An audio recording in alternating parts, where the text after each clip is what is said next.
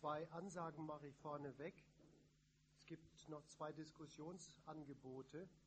Wenn man zum Thema des heutigen Abends, zu den Linken, seinen Diskussionsbedarf hier noch nicht gestillt hat, dann kann man sich am Büchertisch melden. Da soll es eine Gelegenheit zum Nachtarocken geben.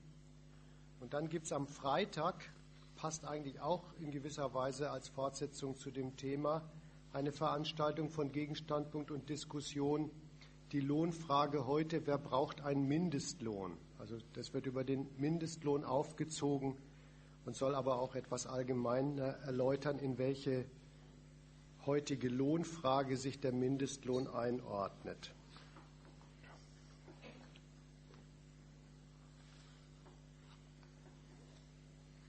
Freitag, der 22. ist das, ich sage noch schnell auch, wo das ist. Das ist im BAI B-A-I-Z oder Beiz, Christ, Christinenstraße, Ecke Torstraße.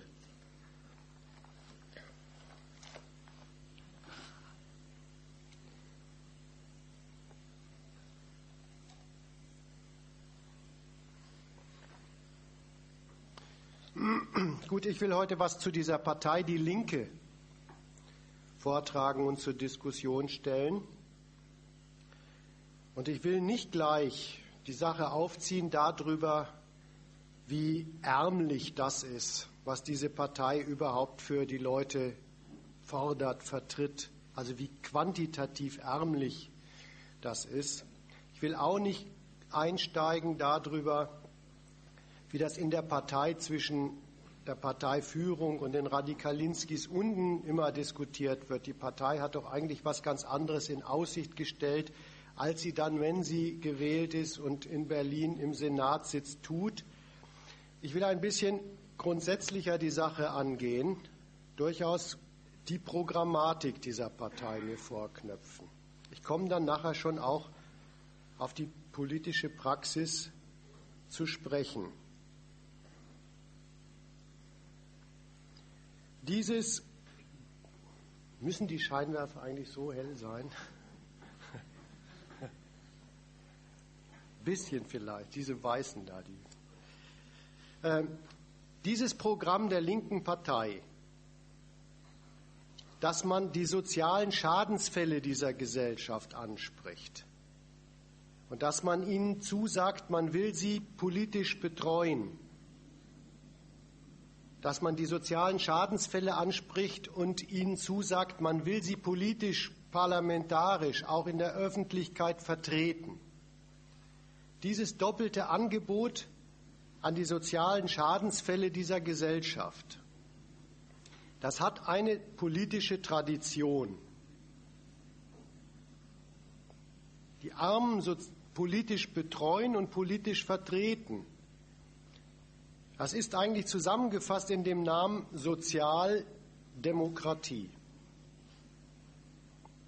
Und diese Tradition der Sozialdemokratie will diese Partei die Linke fortsetzen. Und ich behaupte mal vorneweg, das tut sie auch. Und zwar ganz nach der schlechten Seite dieser Tradition.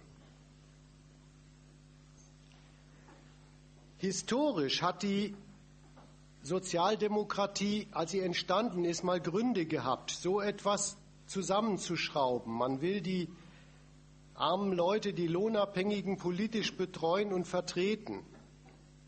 Da ist die Sozialdemokratie mit angetreten mit einem solchen Programm, und zwar gegen die Verelendung und Ausbeutung der Proletarier ist sie angetreten, hat auch Kämpfe organisiert und hat das immer gleich kombiniert, programmatisch auch. Sie tritt an für die staatsbürgerliche Anerkennung der Proletarier und für ihre parlamentarische, demokratische Vertretung im Staat. Diese Kombination der Sozialdemokratie gegen die Verelendung und Ausbeutung der Proletarier Widerstand zu organisieren und zugleich für die Anerkennung der Lohnabhängigen im Staat und für ihre parlamentarische Vertretung zu kämpfen. Das hat sich für die Sozialdemokratie von Anfang an als widersprüchliches Programm herausgestellt und hat sie immer vor Entscheidungsfragen gestellt. Dass sie überhaupt auf eine solche Kombination gekommen sind als Programmatik, das hatte in der damaligen Situation einen nachvollziehbaren, nicht unbedingt verstehbaren, aber verständlichen Grund. Da hatten es die sich organisierenden Arbeiter mit einem Staat damals zu tun, der hat sich wirklich, wie das der Marx mal gesagt hat, als direkter Ausschuss der herrschenden Klasse betätigt. Der hat jedes Arbeiteranliegen gleich als Staatsfeindschaft bekämpft. Er hat sich damals auf den Standpunkt gestellt, wie sich heutige Terroristenjäger in der Politik betätigen. Und man muss der Sozialdemokratie attestieren, nach der einen Seite hin ist ihr damaliges Programm wirklich in Erfüllung gegangen. Die Anerkennung aller Bürger im Staat ist mittlerweile durchgesetzt. Auch die Eigentumslosen, die damaligen Proletarier, heute die Arbeitnehmer, auch die sind als Staatsbürger anerkannt. Es gibt Rechte für alle Bürger, auch für Lohnabhängige. Manche sind sogar dieselben für die Reichen und die Armen. Eine Demokratisierung des bürgerlichen Staates ist wirklich der Sozialdemokratie gelungen. Da hat sie auch wesentlich zu beigetragen. Seither könnte einem aber eines auffallen.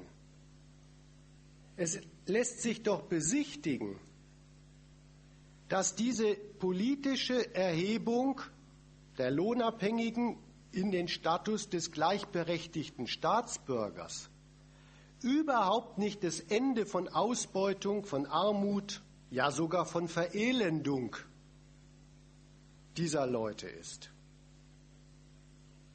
Dass die damit gar nicht davon freigesetzt werden, befreit wären, im Kapitalismus unter die Räder zu kommen, von imperialistischen Affären ihrer Staaten verheizt zu werden, in Afghanistan und so weiter. Offensichtlich fällt es überhaupt nicht zusammen, die staatsbürgerliche Anerkennung dieser Leute mit, dann sind sie die Ausbeutung, die Verelendung und die Ruinierung für Staatsanliegen vom Hals. Übrigens, wenn es so wäre, dann müsste die Linke ja erst gar nicht antreten, dann wäre ja alles in Butter. Die Sozialdemokratie hat dieses widersinnige Programm verfolgt, historisch, und es hat sich von Anfang an, das hatte ich schon angesprochen, für die Sozialdemokratie als eine permanente politische Entscheidungsfrage dargestellt, die ihr immer gestellt worden ist vom Staat. Und die Sozialdemokratie hat sich auch immer entschieden. Schritt für Schritt hat sie sich dafür entschieden, dass sie nur solche Anliegen der sogenannten arbeitenden Bevölkerung im Staate politisch vertritt, die vor der Richtschnur der Staatsnotwendigkeiten dann auch Anerkennung finden die vom Staat selber anerkannt werden, als das muss er um seinetwillen in seinem Programm beherzigen.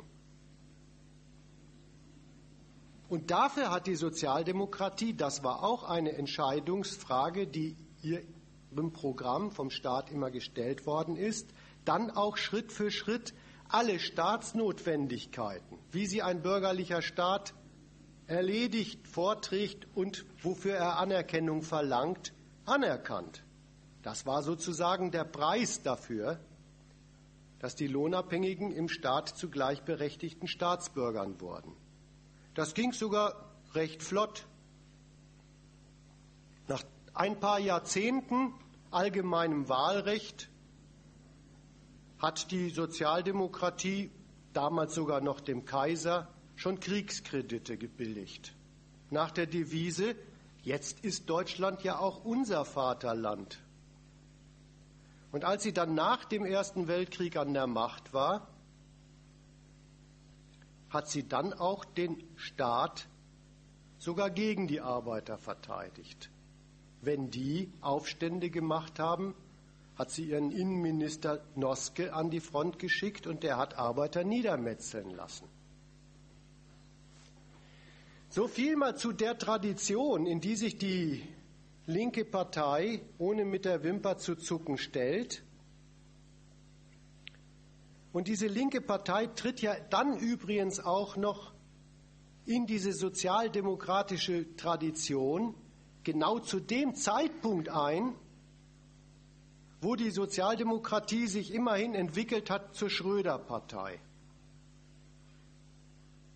Da tritt die linke Partei als Nachfolger einer echten Sozialdemokratie, wie sie das sieht, an, wo die echten Sozis mit der Agenda 2010 ein bisschen etwas von der sozialdemokratischen Politik räumen, wo sie gewisse soziale Abwendungen, äh, soziale Aufwendungen streichen und wo sie auch in der Propaganda der Sozialdemokratie eine kleine Korrektur vornehmen und sagen, na, die, die SPD wirbt nicht mehr mit dem Sozialen als Zuwendung an arme Leute, sondern schließt sich der Parole an, das einzig Soziale ist, was Arbeit schafft.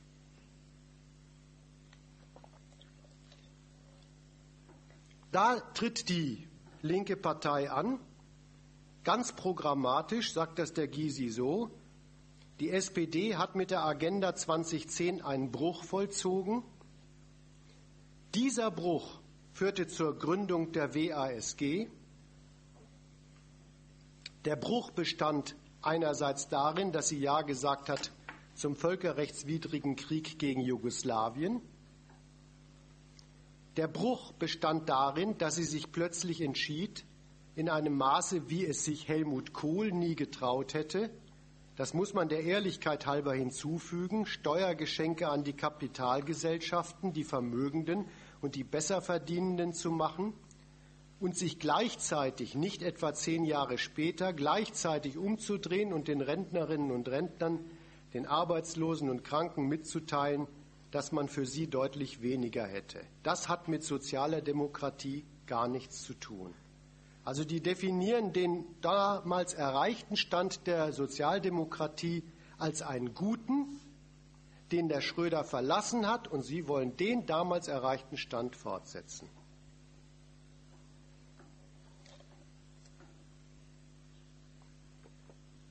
Gehen wir mal auf dieses Programm ein.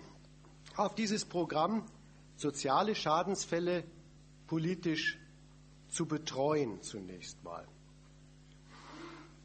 Es fällt tatsächlich eine Besonderheit dieser Partei in der Parteienlandschaft in Deutschland auf.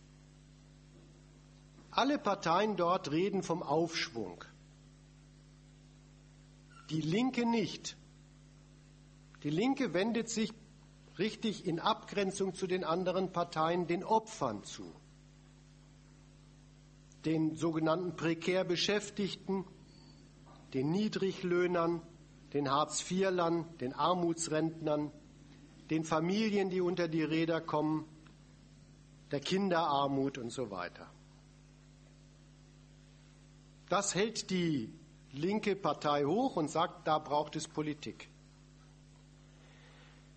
Aus dieser Schadensbilanz, mit der die für sich Reklame macht, mit der sie auf sich als Partei hinweist, aus dieser Schadensbilanz ließen sich ziemlich einfach sehr umstürzlerische Schlussfolgerungen über die Gesellschaftsordnung ziehen, in der wir leben.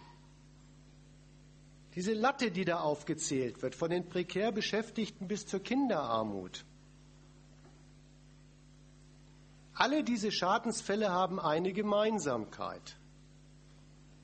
Es sind die Schadensfälle, die in jener Bevölkerungsmehrheit auftreten, notorisch, die in irgendeiner Weise lohnabhängig sind.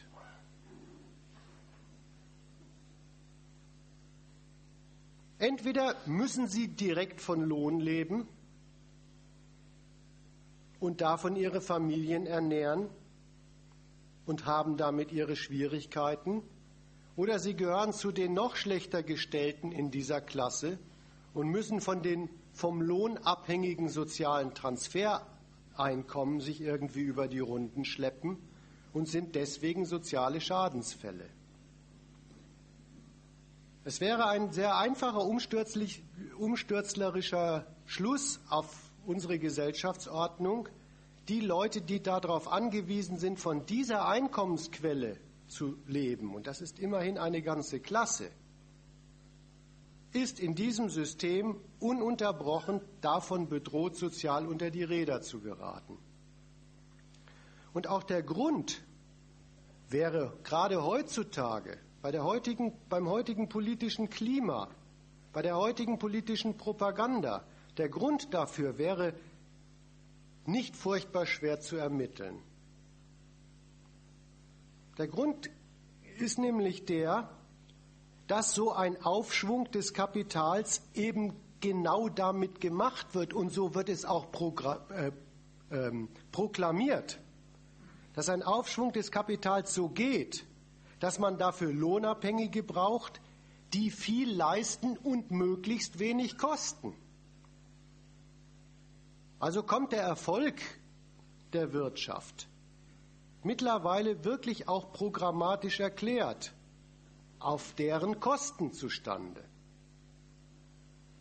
Aber genau in diese Richtung will die Linke gar nicht vorgehen, wenn sie diese Schadensbilanz immer wieder aufzählt und sagt, darum will sie sich kümmern. Sie will die vom Reichtum dieser Gesellschaft ausgeschlossenen nicht aufhetzen. Sie spricht die Leute ganz anders an. Sie spricht sie als arme Leute an. Sie spricht sie als ohnmächtige Leute an. Sie spricht sie als Leute an, die nichts machen können außer eins. Sie brauchen Hilfe. Als Hilfsbedürftige spricht diese Partei die Lohnabhängigen und alle ihre Satelliten an und verspricht ihnen Hilfe. Das ist die politische Konsequenz, die sie anbietet. Politische Betreuung der Leute in ihren Schwierigkeiten. Hilfe verspricht sie ihnen, und das ist der nächste Hammer, die nächste politische Festlegung, durch die Politik. Wer soll ihnen helfen, wenn nicht die Politik? Es ist richtig programmatisch die Parole dieser Partei, es rettet uns nur ein höheres Wesen. Der Staat und das Geld von oben. Ja?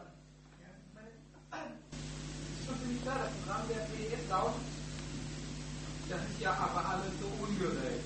Leute, lass das doch mal gerecht äh, äh, äh, zugehen. Und ich will jetzt nicht die Leute dagegen den Aufsätzen sagen, so, wir, was ist damit mich aber viel mehr interessiert, warum macht die das?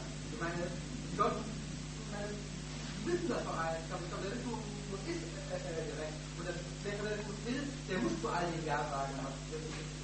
Warum das wahrscheinlich genau wissen, äh, machen sie das, was sie machen, äh, machen sie das, was sie machen und, und machen nicht das, was sie bei dem Anspruch, da hätten die Leute darauf auch eben den Kapitalismus, den Kapitalismus abgeschafft komme ich darauf zu sprechen. Äh, lass mir ein bisschen Zeit, um erstmal zu entwickeln, was Sie machen. Dann kommt man darauf zu sprechen, was im letzten wirklich das, das maßgebliche Ziel bei dieser Partei ist, aus der sie ihre Maßnahmen herleitet.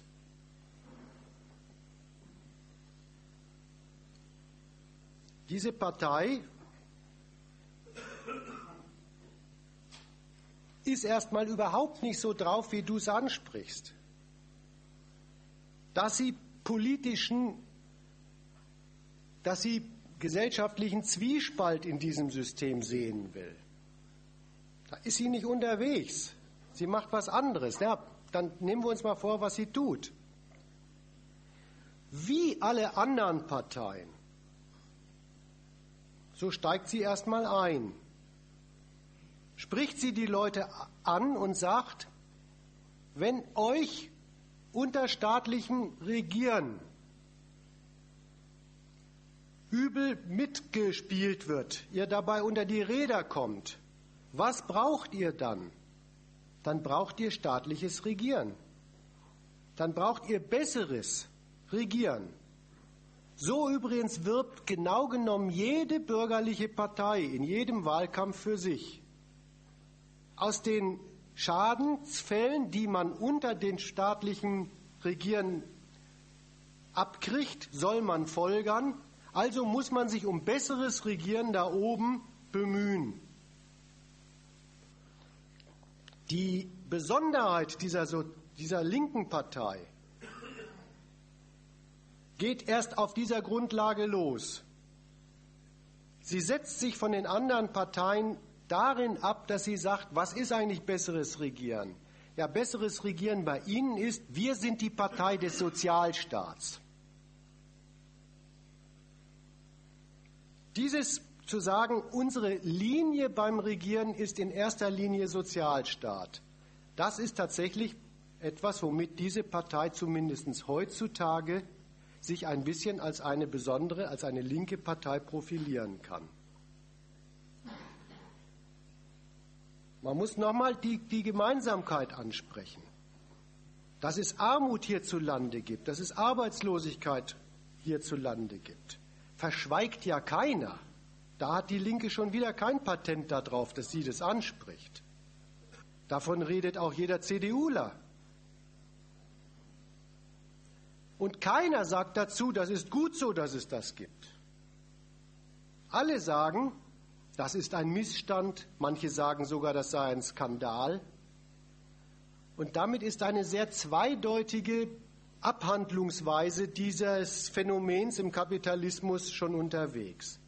Das Zweideutige besteht darin, dass damit gesagt ist, und so argumentiert auch die Linke, das ist was Schlechtes, Armut und Arbeitslosigkeit, dagegen gehört etwas getan. Auf der anderen Seite hat es aber immer den Zungenschlag, das ist etwas Schlechtes, das gehört zu diesem Laden eigentlich gar nicht dazu. Das passt in ihn eigentlich nicht hinein. Armut, das ist ein Randproblem dieser Gesellschaft. Das ist ein Unterschichtproblem der Gesellschaft. Es ist eigentlich eine Abweichung von diesem System. Nicht notwendig in ihm und schon gleich gar nicht ist es so etwas wie, das braucht dieses System. In dem Strickmuster argumentiert auch die linke Partei und übrigens auch und gerade da, wo sie agitatorisch schimpft. Das ist ja äh, was Beliebtes, was bei der Linken da gesagt wird, auch bei anderen. Diese Redeweise von ein Skandal, die Armen werden immer ärmer und die Reichen werden immer reicher. Zum Winkel. Da will ich mal dazu sagen, diese Parole, die Armen werden immer ärmer und die Reichen werden immer, immer reicher, das ist eine falsche Empörung. Es ist eine Empörung aus dem Geist, das kann doch wohl nicht wahr sein. Es ist wie, das kann doch nicht unsere Gesellschaft sein, ich bin im falschen Film geraten. Dieser Tonfall ist bei diesem, wie kann das nur sein? Die Armen werden immer ärmer und die Reichen werden immer reicher unterwegs. Es, es wird suggeriert, eigentlich bestände diese Gesellschaft doch aus so etwas wie einem Konsens über das glatte Gegenteil. Man hätte sich doch darauf geeinigt, dass wir alle in einer großen kooperativen Zusammenarbeit stehen und gerecht die Früchte der Arbeit unter uns aufteilen. Wahr über diese Gesellschaft ist doch das glatte Gegenteil. Natürlich ist es so, dass die Armen ärmer und die Reichen reicher werden im Kapitalismus. Der Reichtum in dieser Gesellschaft, der heißt doch deswegen Kapital, weil der Reichtum für gar nichts anderes da ist, als immer mehr zu werden in der Hand derer, die deswegen Kapitalisten heißen. Reicher, Wachstum des Reichtums ist der einzige gesellschaftliche Zweck von Reichtum in dieser Gesellschaft. Und die Kehrseite davon heißt, wie macht man das? Durch Lohnarbeit. Lohneinkommen sind Kosten. Sie müssen gesenkt werden, damit das Wachstum gelingt. Das Senken des Einkommens der Lohnabhängigen ist also kein Betriebsunfall in diesem Laden, sondern gesellschaftlicher Zweck. Deswegen übrigens ist schon die ganze Vorstellung, wie Armut aufgegriffen wird, von bürgerlichen Parteien genauso wie von der Linken verkehrt. Die Armut fängt deswegen gar nicht erst bei den Ärmsten an, bei diesen Leuten, die mittlerweile Prekariat und Unterschicht und so weiter heißen oder Hartz-IVler, die dann wirklich an dem, an dem Punkt angekommen sind, wo sie ihr Leben praktisch gar nicht mehr bewältigen können. Das Verhältnis von Reichtum und Armut ist ein etwas Grundsätzlicheres. Das Reicherwerden des Kapitals wird vollzogen durch das Ärmermachen derer, die dafür die Lohnarbeit tun und all derer, die von deren Einkommen leben müssen. Das war mal die Gegendarstellung zu der ganzen Herangehensweise an Armut, wie sie bei allen Parteien und auch bei dieser linken Partei vorliegt. Armut und Arbeitslosigkeit wird, wie gesagt, von niemandem verschwiegen. Alle Nase lang gibt es eine Statistik, die einem, die einem vorrechnet, wie weit es diese Gesellschaft damit schon wieder gebracht hat. Und dann heißt es bei allen bürgerlichen Parteien, dagegen muss was getan werden. Was muss denn getan werden? Die Wirtschaft muss vorangebracht werden.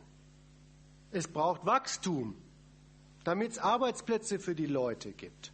Das ist natürlich ein Hammer, weil es wird genau das als Konsequenz aus der Armut und Arbeitslosigkeit abgeleitet, was Armut und Arbeitslosigkeit herstellt. Da ist die linke Partei im Vergleich zu dieser Linie der bürgerlichen Parteien tatsächlich etwas anders, quasi ein bisschen radikal. Auch die steigen zwar mit diesem falschen Gedanken ein, Armut und Arbeitslosigkeit ist eigentlich eine Abweichung von dem, wie es hierzulande aussehen müsste. Dann aber etwas radikaler fortgesetzt, sagen sie, und dass es das gibt, diese Armut, diese Arbeitslosigkeit, da liegt ein richtig systematisches Versagen vor. Abweichung ist auch da der Gedanke. Ein Versagen ist es, nicht eine Verursachung, sondern der Kapitalismus versagt vor etwas. Markt, Wachstum schaffen es nicht, Armut und Arbeitslosigkeit zu beseitigen. Das ist so die Denkungsart, auf der diese Partei sich aufpflanzt. Und das ist, wie gesagt, verglichen mit den bürgerlichen Parteien ein bisschen radikaler ausgedrückt. Aber es liegt auch radikal neben der Wahrheit. Es liegt voll daneben. Wenn man nämlich dem Kapitalismus vorwerfen will, er würde versagen an der Armutsbewältigung, dann unterstellt man ja erstmal, dass der überhaupt das Vorhaben hätte, die Armut zu bewältigen. Man kann ja jemandem nur ein Versagen vorwerfen, wenn er sich das überhaupt vorgenommen hat. Wofür steht das Argument? Dieses etwas anders gestrickte Argument, Armut und Arbeitslosigkeit ist ein Versagen des Systems, aber beim Markt und Wachstum ein systematisches Versagen. Das steht bei der Linken dafür, dass sie jetzt mit dem Staat anrückt. Das ist ihr super guter Grund für Staat. Der Staat, sagt nämlich diese Partei, muss jetzt ersatzweise, muss jetzt kompensierend antreten, um das, was Markt und Wachstum nicht schaffen, in Sachen Armutsbeseitigung und Arbeitslosigkeitsbeseitigung, durch Sozialstaat machen. Und diese Begründung, diese Herleitung, diese Legitimation von Staat und Staatseingriff aus dem Versagen von Markt und Wachstum ist der nächste Schwindel, mit dem diese Partei Politik macht. Sie setzen damit nämlich eine Unwahrheit über den Staat in dieser unserer Gesellschaft in die Welt. Die Unwahrheit ist die Staat und staatliches Handeln. Die werden jetzt aber endgültig dafür zuständig, Armut und Arbeitslosigkeit zu beseitigen. Das ist nicht wahr. Ein Staat, der das Eigentum in Kraft setzt, der den Eigentümern nach Rentabilitätsentscheidungen das einzige in dieser Gesellschaft geltende Recht erteilt, darüber zu entscheiden, was und ob und wie viel produziert wird. Ein Staat, der das Eigentum in Kraft setzt, der setzt den Ausschluss aller anderen, die nicht vermögende Leute sind, vom Eigentum in Kraft, also die Armut ganz prinzipiell. Und mit der Ermächtigung der Eigentümer über alles Produzieren ermächtigt er sie auch, dass sie mit ihrem Geschäftsbedürfnis und mit ihren Kostenstrategien überhaupt darüber entscheiden, welche Arbeitsplätze es zu ihrem Renditewohl gibt, welche wegrationalisiert werden, wie viele Leute also arbeitslos gemacht werden und wie schlecht die Leute an den verbleibenden Arbeitsplätzen verdienen und was sie dafür alles leisten müssen. Der Staat ist also mit seinem Prinzip des Eigentums auch an Produktionsmitteln nicht ein Wiedergutmacher von Armut und Arbeitslosigkeit, sondern der letzte Urheber. So viel mal zum Grundfehler des Einstiegs der linken Partei mit in ihr, in, ihre, in ihr Angebot. Was brauchen arme Leute? Sie brauchen politische Betreuung durch staatliches Handeln. Wenn man sich dann anschaut, wie die Linke das macht, was sie da vorschlägt, dann merkt man sehr bald einen nächsten Schritt. Hergeleitet hat sie das staatliche Handeln mit der Begründung, der muss doch die Armut beseitigen. Schaut man hin, was die Linke verlangt vom staatlichen Handeln, ist Beseitigung der Armut dann gar nicht ihre Linie.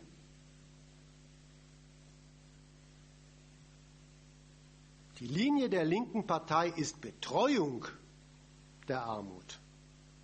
Sozialstaat eben. Die Theorie von denen heißt, Armut ist dann schlimm, wenn sie nicht die soziale Stütze des Staates hat. Armut ist eigentlich das, fehlende sozialstaatliche Betreuung. Das ist die Definition von Armut bei der Linken. Als Sie damals die Parole aufgebracht haben, Armut qua Gesetz, Hartz IV ist Armut qua Gesetz, habe ich kurz gedacht, Donnerwetter,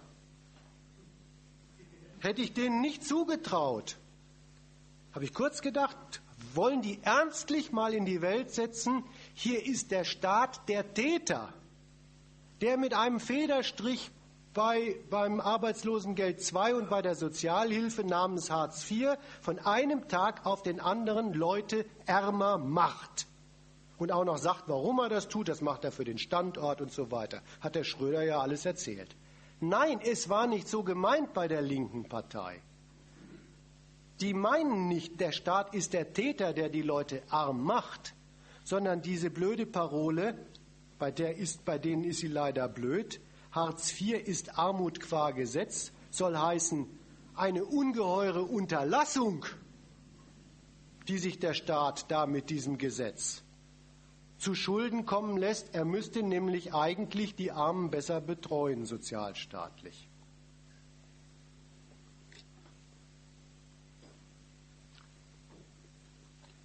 Wer Sozialstaat verlangt,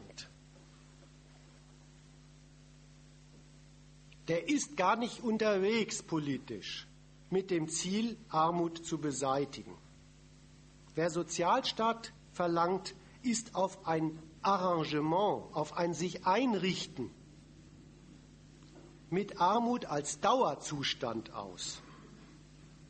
Es braucht doch eine Dauereinrichtung namens Sozialstaat nur dann, wenn in dieser Gesellschaft die armen Leute, die scheiternden Existenzen, die Verelendenden nie ausgehen, wenn es immer Betreuungsfälle gibt.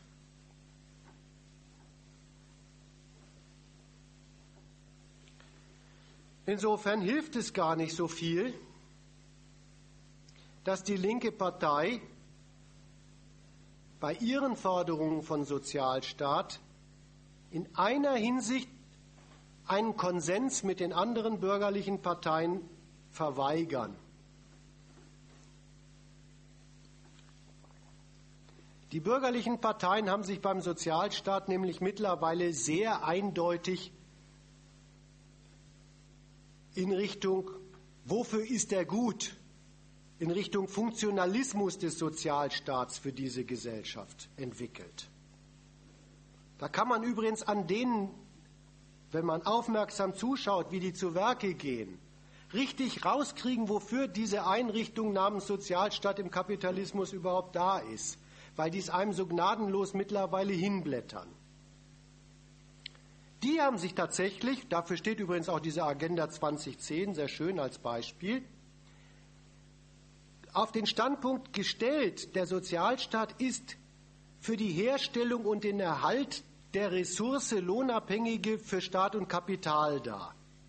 Und von dem Standpunkt aus haben sie dann ihren Reformbedarf so unerbittlich entwickelt haben sie auf ihren Sozialstaat geguckt und haben gesagt, da gibt es ja Zuwendungen an arme Leute, die kriegen Geld, wo diese Zuwendungen gar nicht dazu führen, dass die sich wieder wachstumswirksam nützlich machen, die Leute. Dann sind es ja bloß Zuwendungen.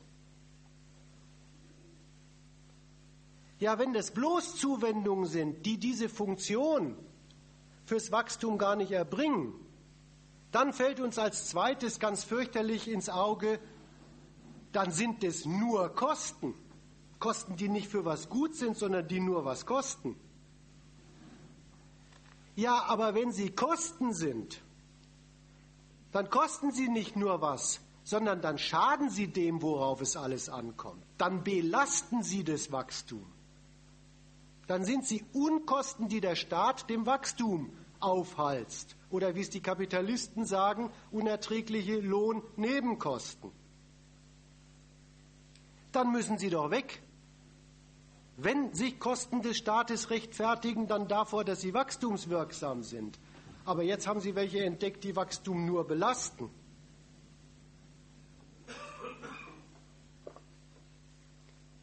Ja, wenn das so ist, geht die Logik weiter dann fördert der Sozialstaat nicht mehr Arbeit,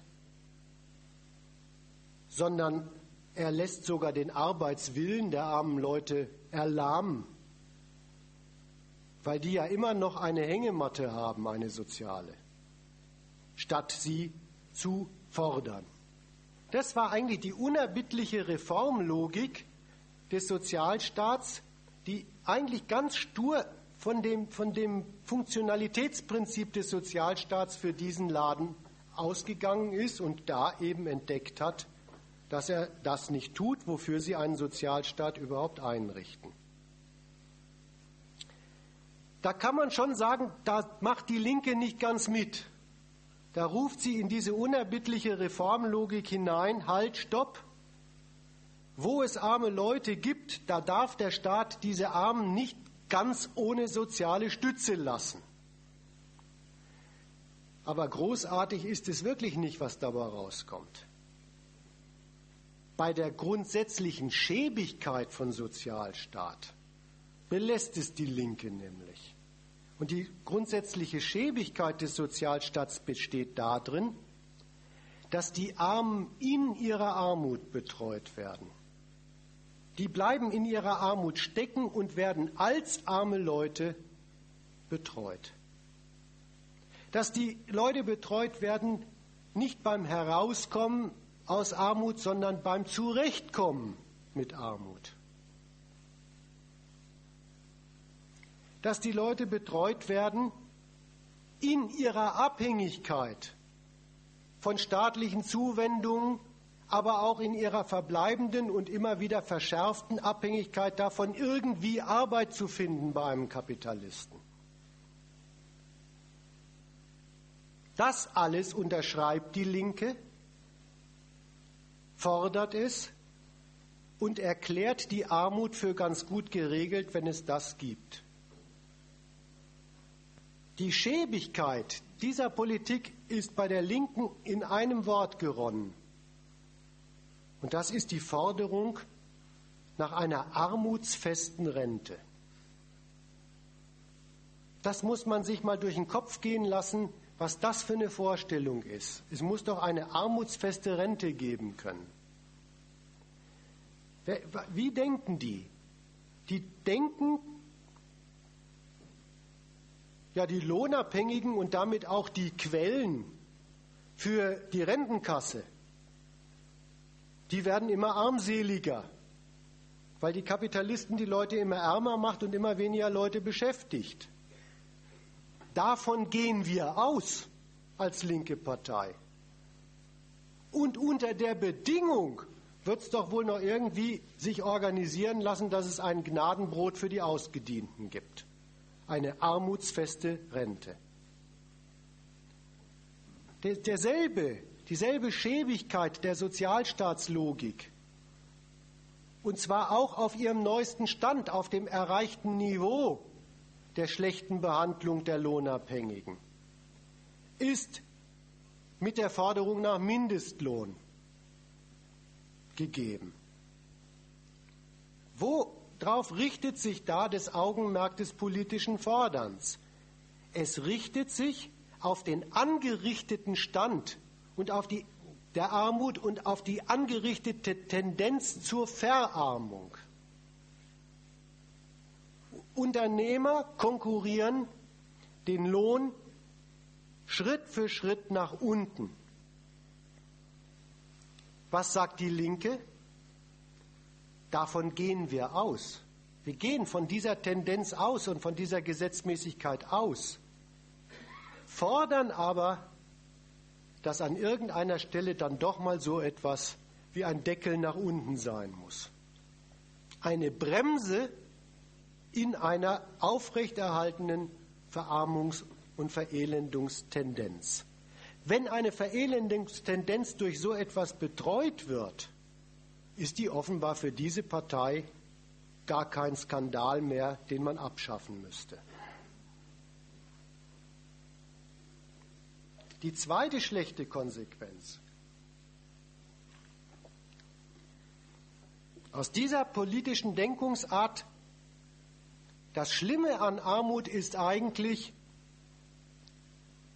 dann und nur dann existent, wenn die Armut keine soziale Stütze vom Staat hat.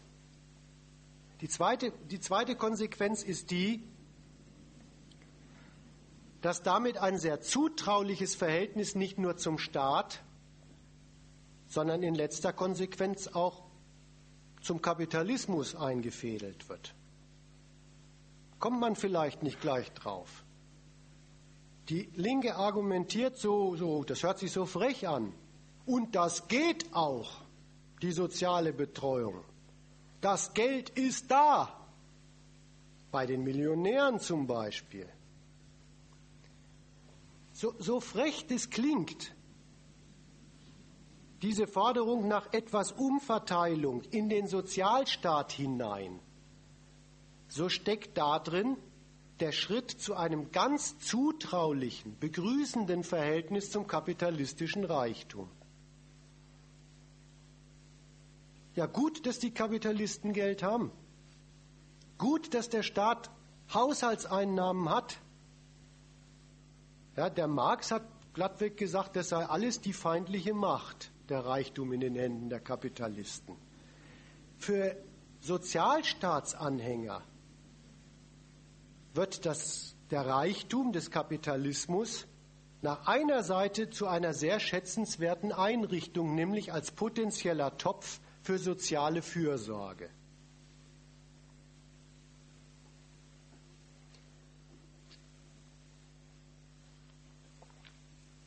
Materiell mal betrachtet was die Linke da verspricht mit ihrer sozialen Betreuung der Armen.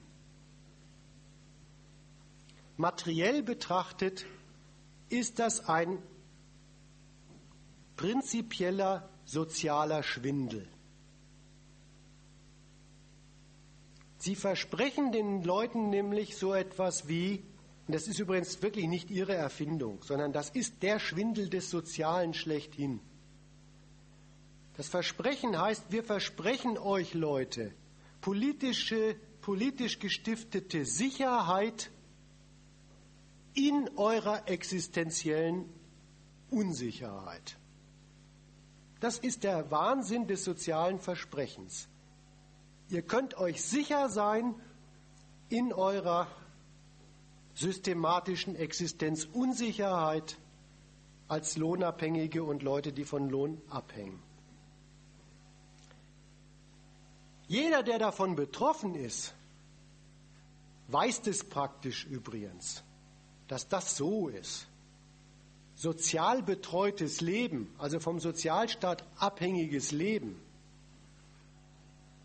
ist überhaupt keine Sicherheit oder nur eins ist daran sicher, nämlich dass man ständig in den Kampf ums Zurechtkommen verwickelt ist.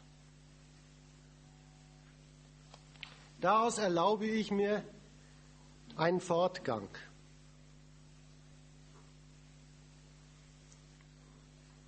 Die materielle Lage der Betroffenen, der Armen und Arbeitslosen,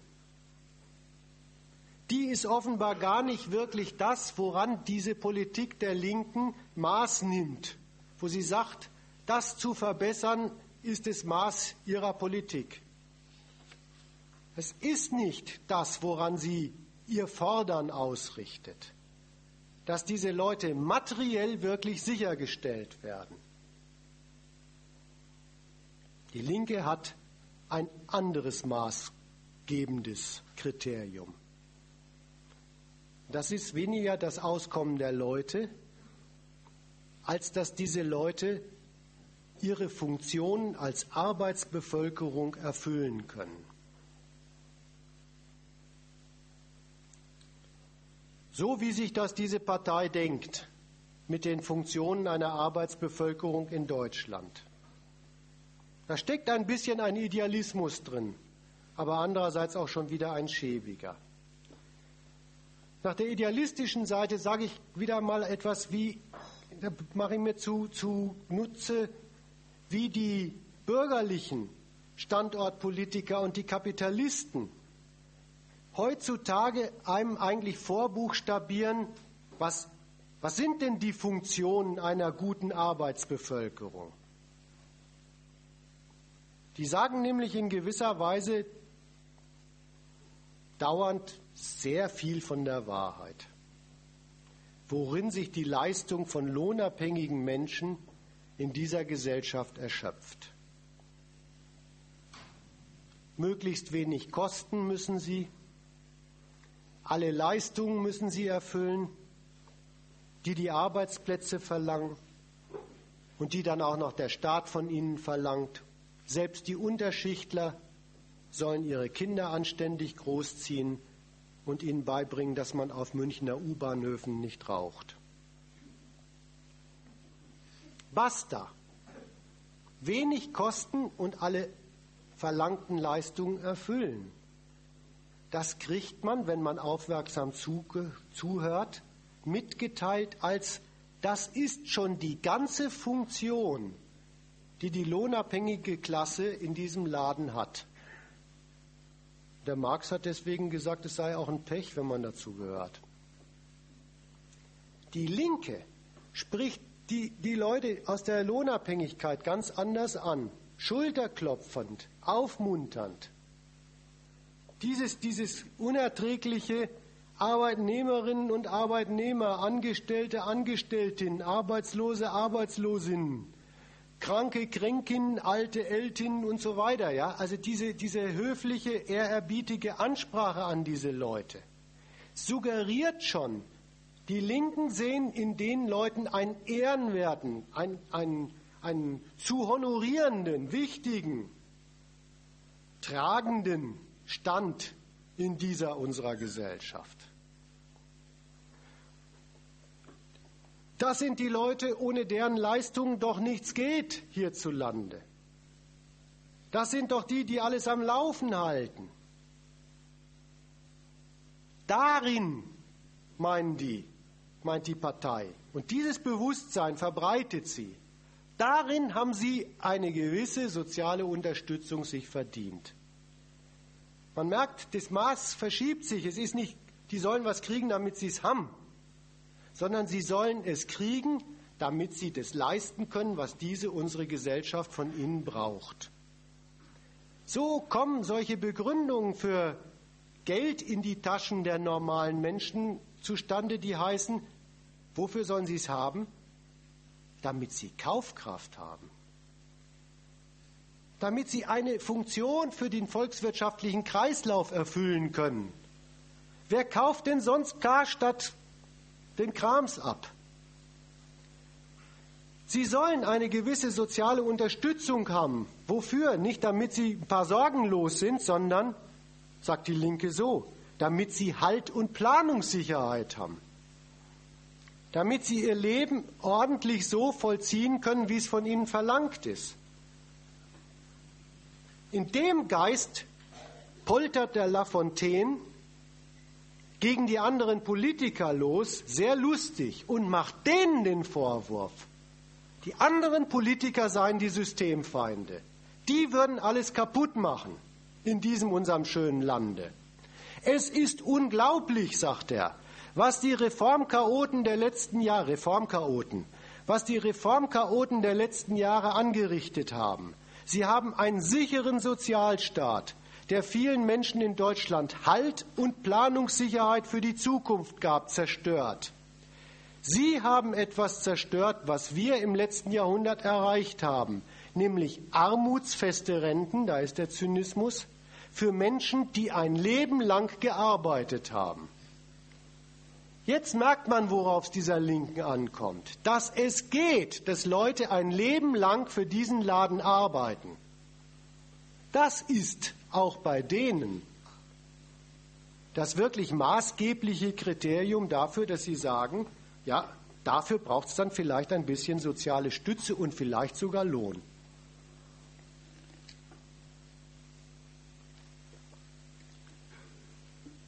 Wenn die also einsteigen mit dem Skandal von Armut und Arbeitslosigkeit und dann sogar sagen, und das kommt von einem systematischen Versagen von Markt und Wachstum, dann merkt man jetzt, dass der Skandal gar nicht da angesiedelt ist, dass dabei die Leute unter die Räder kommen. Beziehungsweise nicht nur jedenfalls dort angesiedelt ist. Das, was die Linke für nicht hinnehmbar erklärt, ist, dass nicht nur die Armen geschädigt werden, sondern dass damit unsere ganze Volkswirtschaft ins Trudeln geraten kann. Für dieses Argument ist der Lafontaine der Spezialist. Die anderen argumentieren mit, ja, so kommt ja unser politisches Gemeinwesen in Gefahr. Die soziale Spaltung wird vertieft. Also ich habe mich mein Leben lang bemüht, mein bewusstes Leben lang bemüht, die soziale Spaltung zu vertiefen. Die befürchten sie und sagen, da müssen wir gegen ankämpfen. Die Reformchaoten zerstören die soziale Haltbarkeit dieses unseres politischen und gesellschaftlichen Systems.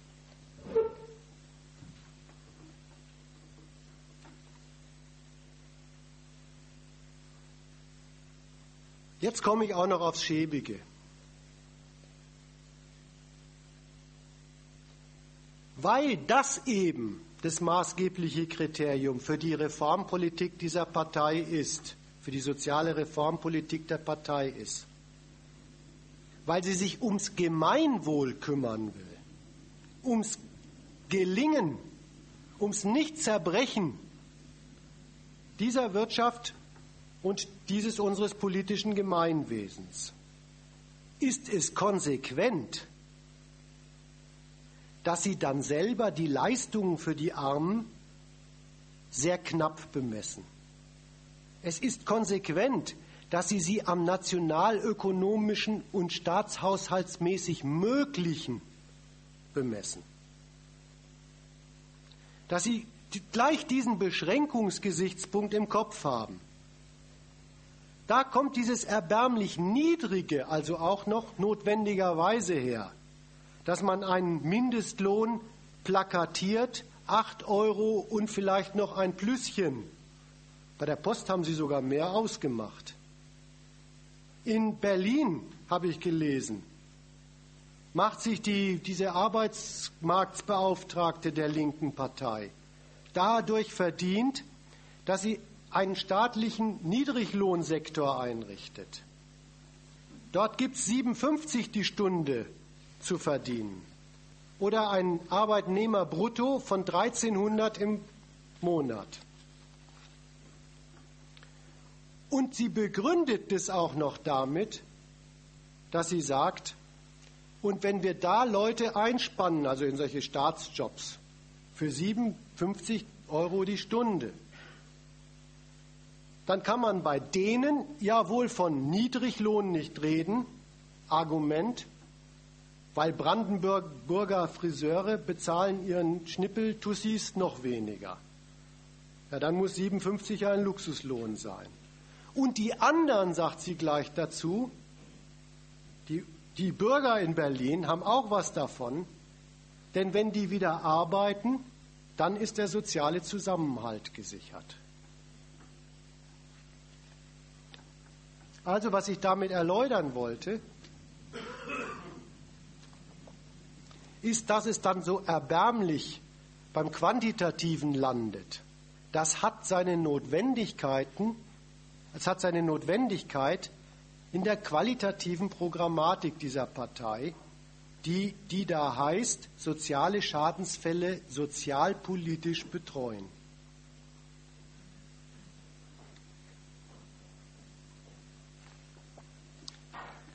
Das wäre eine erste Auskunft zu deiner Frage, hoffe ich. Warum sind die so? Meine harte Antwort ist, weil sie wirklich dieses Ziel haben. Weil, weil deren soziales Denken tatsächlich sich als maßstäbliches Ziel vornimmt, den Kapitalismus und das demokratische Gemeinwesen an den Armen und Arbeitslosen durch soziale Betreuung vor Zerrüttung, vor Zerfall, vor Spaltung zu bewahren.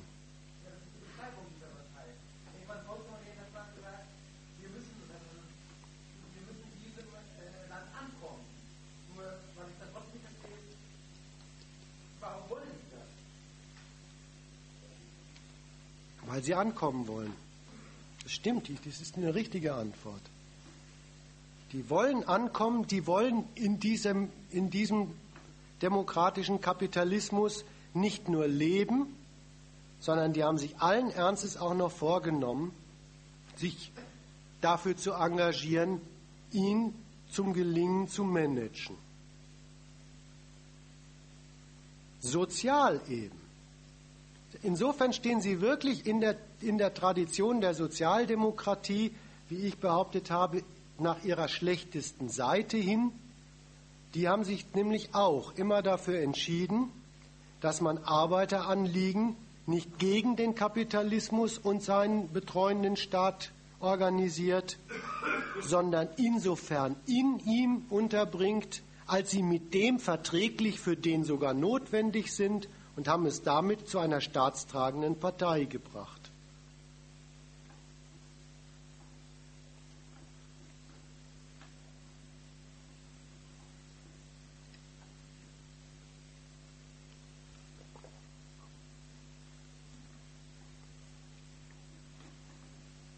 Mache ja eine zweite Runde, nämlich dieses Angebot, die Linke sagt, die Leute, die sozial in diesem Laden unter die Räder geraten, die sozialen Schadensfälle, die werden wir als linke Partei politisch vertreten. Wir werden in der Politik, im Staat etwas für sie tun.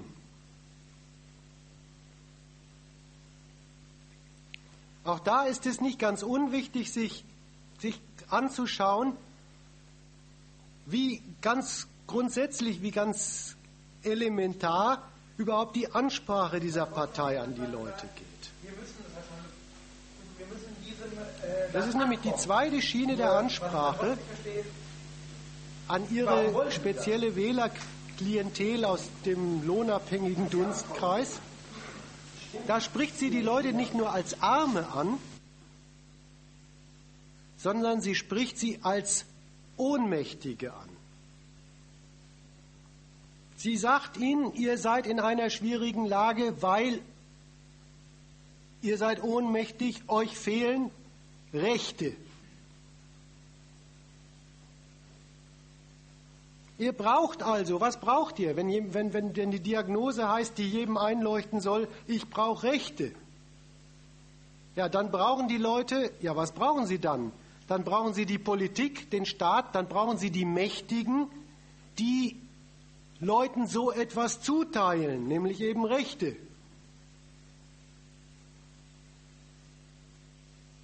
Ich stelle mal als Motto über diesen ganzen Abschnitt, den ich da abhandeln will, wieder ein Lafontaine-Zitat, das schon sehr viele Übergänge enthält, aber vielleicht hilft es so zur Orientierung. Das kommt dann immer mal wieder vor bei meinem Gerede drüber. Der argumentiert da so. Soziale Sicherheit und Freiheit gehören untrennbar zusammen. Wenn Tarifverträge und Kündigungsschutz, Regeln also, die die Schwachen schützen, durchlöchert oder abgeschafft werden, dann entstehen prekäre Arbeitsverhältnisse. Menschen, die am Monatsende nicht wissen, ob sie ihre Miete oder die Stromrechnung bezahlen können, die Angst haben, ihr Geld reiche nicht, um Brot zu kaufen, und jetzt kommt ein bemerkenswerter Fortgang, verlieren ihre Freiheit. Sie können am gesellschaftlichen Leben nicht mehr teilnehmen und ihre Zukunft nicht mehr planen. Ihre Widerstandskraft erlahmt. Sie resignieren und flüchten oft in Alkohol- oder Drogenkonsum. Erst ein starker Staat der die Schutzrechte der Schwachen sichert, ermöglicht eine freie Gesellschaft. Das ist ein Hammer, das Zitat. Zunächst mal zu dieser Ansprache. Diese Selbstverständlichkeit, die ja nicht bloß die Linken propagieren, sondern die leider auch Gemeingut bei allen lohnabhängigen Stammtischbesuchern und Bildzeitungslesern ist. Wir hier unten. Diese Ansprache, man spricht sie als Ohnmächtige an. Als mit uns können Sie es ja machen, Typen.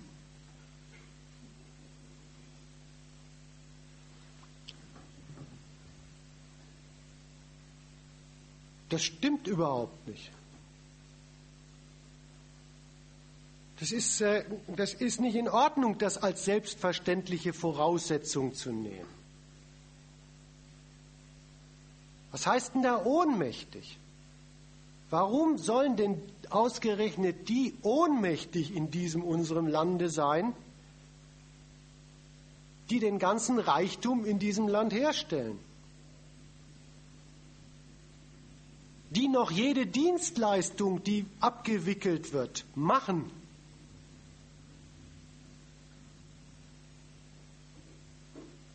Ja, wahrscheinlich hat der Zumwinkel seine Millionen nicht mal selber im Postauto nach Liechtenstein gefahren. Da wird auch wieder so ein Bediensteter unterwegs gewesen sein.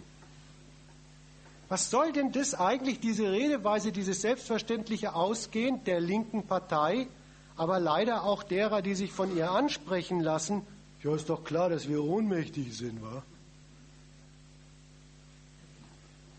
Diese Ohnmächtigkeit der Produzenten des Reichtums in diesem Land, der Erlediger aller produktiven und vermittelnden Dienstleistungsfunktionen, die gilt doch überhaupt nur unter der Bedingung, dass sie lohnabhängige, weisungsgebundene Geschöpfe von Kapitalisten sind und dass sie das akzeptieren, dass sie das billigen. Ja, dann, als welche, die produzieren und Dienst leisten können, nur unter dem Kommando des Kapitals in Lohnabhängigkeit, dann in der Tat sind sie, und das ist ja die, die, die kunstvolle Organisation dieser Produktionsweise, dann sind sie ohnmächtig. Dann sind sie Objekt der Verfügungsgewalt des Kapitals über sie.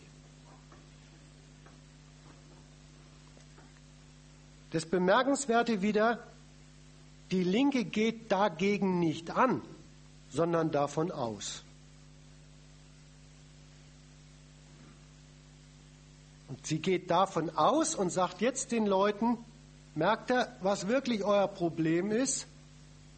In dieser Lage als Lohnabhängige fehlt euch was, nämlich Rechte, Ermächtigungen von oben, Schutzrechte gegen die da oben. Und das ist erstmal.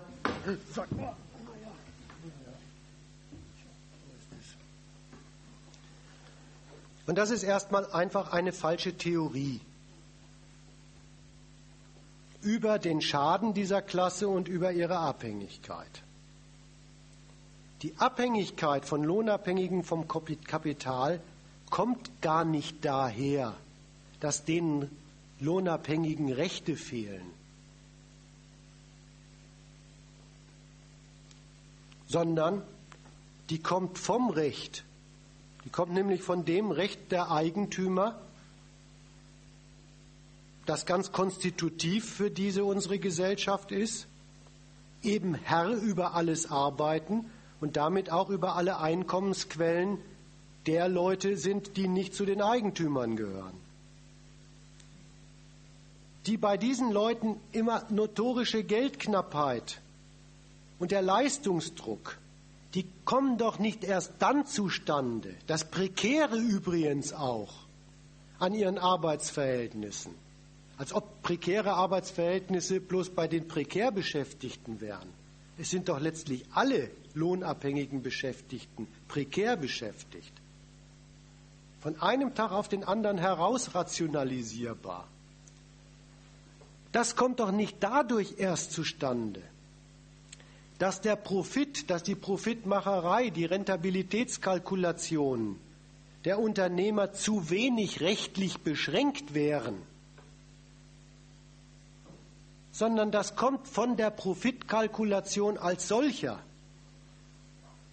Die rechnet mit ihnen notorisch als zu reduzierenden Kostenfaktoren.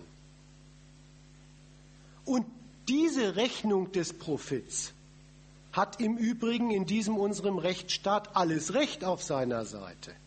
So wird nämlich Wachstum gemacht. Auch die andere Seite, die Lohnabhängigen, dadurch zu bestimmen, ihre heikle Lage bestände darin, dass ihnen Rechte fehlen, stimmt doch gar nicht. Lohnabhängige haben doch Rechte in einer modernen, demokratischen, rechtsstaatlichen Marktwirtschaft. Nur dass die gar nichts besonders Gutes für sie sind. Die Rechte, die Lohnabhängige in diesem Land bekommen, in diesem Land auch wirklich haben, sind nun mal welche, die sie aus dieser Lage nicht befreien, sondern sie auf diese Lage festlegen. Das kann man sich gerade klar machen an dem, was das schärfste Recht ist, das ein bürgerlicher Staat Lohnabhängigen gewährt. Der gewährt den ja allen Ernstes mehr oder weniger das Streikrecht. Das ist das schärfste Recht, das ein bürgerlicher Staat Lohnabhängigen überhaupt gewährt. Und was gewährt er ihnen da? Und was macht er mit der Gewährung damit? Wasserdicht? Er verpflichtet die Leute. Sogar noch beim Streiken darauf, mit ihrer Lohnabhängigkeit von den Arbeitgebern positiv zu kalkulieren, sich beim sich auseinandersetzen mit den Unternehmern daran zu denken und daran zurückzunehmen, dass er die doch auch morgen noch braucht in der Rolle des Arbeitgebers. Dass er also wirtschaftlich vernünftig zu Werke gehen muss, wenn er seine Interessen schon vertreten muss. Wer will, kann das in den entsprechenden Streikrechtsparagraphen und in den Durchführungsbestimmungen äh, durchlesen. Das ist der Geist aller Rechtsbestimmungen über den Arbeitskampf. Also es stimmt nicht, dass die dumme Lage von diesen Leuten an mangelnden Rechten läge. Wenn schon, dann liegt sie an den Rechten, die die Gegenseite hat und die Sie haben. Es ist sowieso komisch. Da könnte man auch mal stutzen. Was bei diesem die Armen politisch vertreten überhaupt das Angebot sein soll. Angesprochen werden die Leute als welche, die ohnmächtig sind. Ihr da unten, mit denen man es immer machen kann. Und jetzt sollen Sie sich bei der Linken das Angebot anhören, ihr braucht also Ermächtigung, ihr braucht Rechte. Und wo sollen jetzt diese Leute ausgerechnet Macht kriegen? Also ich wüsste, wo sie welche hätten, nämlich beim Arbeiten. Aber die linke Partei bietet den Leuten ganz selbstverständlich an, das Einzige, wo es vielleicht für euch etwas mehr Ermächtigung gibt gegenüber eurer ohnmächtigen Lage, ist ausgerechnet in der Politik des Staates. Ausgerechnet da, da sollen die Ohnmächtigen jetzt unter Führung dieser Partei aktiv werden ausgerechnet in der Sphäre der Politik, wo die kleinen Leute wirklich nichts zu sagen haben. Es ist doch die Sphäre, in der Berufspolitiker tätig sind, wo Berufspolitiker nichts anderem verpflichtet sind, von Verfassung wegen, aber auch aus Überzeugung, nichts anderem verpflichtet sind als den Staatsnotwendigkeiten wie sie in den Paragraphen festgelegt sind und natürlich ihrem Gewissen als Staatsgeier. Ausgerechnet in der Sphäre bietet eine solche linke Partei, wie übrigens alle Parteien, den Lohnabhängigen ihre politische Ermächtigung an. Und so sieht es dann auch aus, was da das Angebot ist. Die als Ohnmächtige angesprochenen sollen was tun für eine Verbesserung in der Lage. Und was sollen sie tun? Was meint tut was, tut was? Bei der linken Partei wie bei allen Parteien. Wählt halt. Wählt. Der Aufruf zum sich um Macht kümmern soll ausgerechnet dahin gelenkt sein, dass die Leute in einem politischen Akt abtreten an Gewählte, an Repräsentanten, an politische Entscheidungsbefugte, dass sie an die abtreten, was aus der Unzufriedenheit der kleinen Leute wird, die sie überhaupt in Bewegung bringt.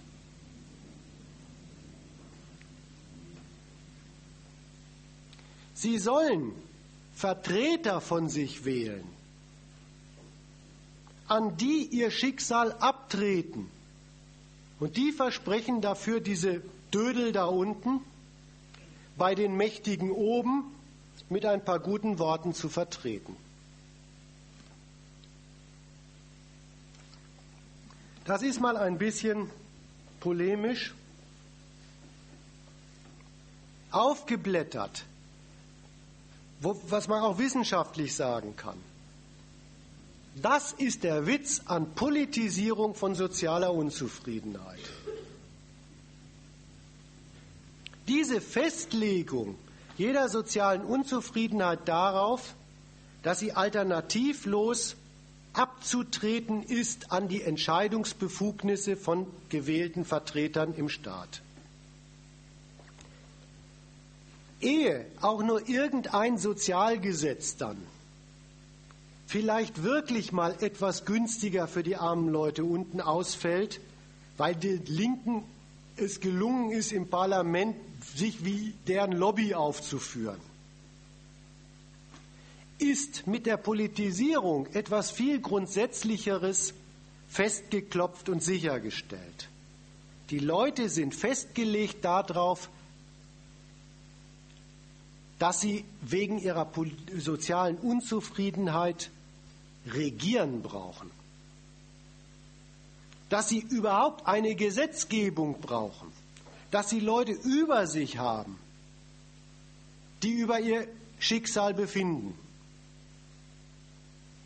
Und es ist zweitens verknüpft mit der Unwahrheit, das Regieren gewählter Vertreter sei für nichts anderes da, als den Untertanen dieser regierten Vertretern das Leben zu erleichtern. Das ist die Politisierung, die auch diese Partei betreibt. Und bemerkenswerterweise wirbt diese Partei für sich damit,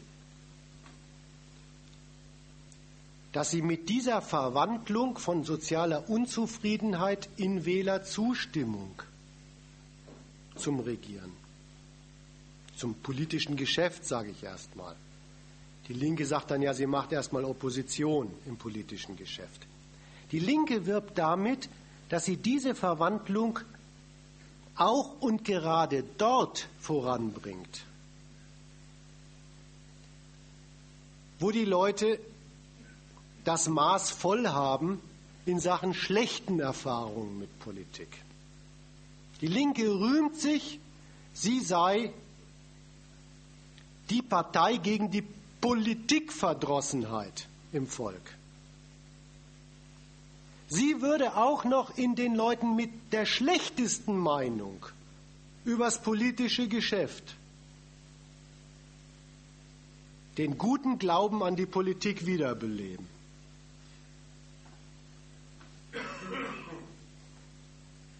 Wieder Lafontaine.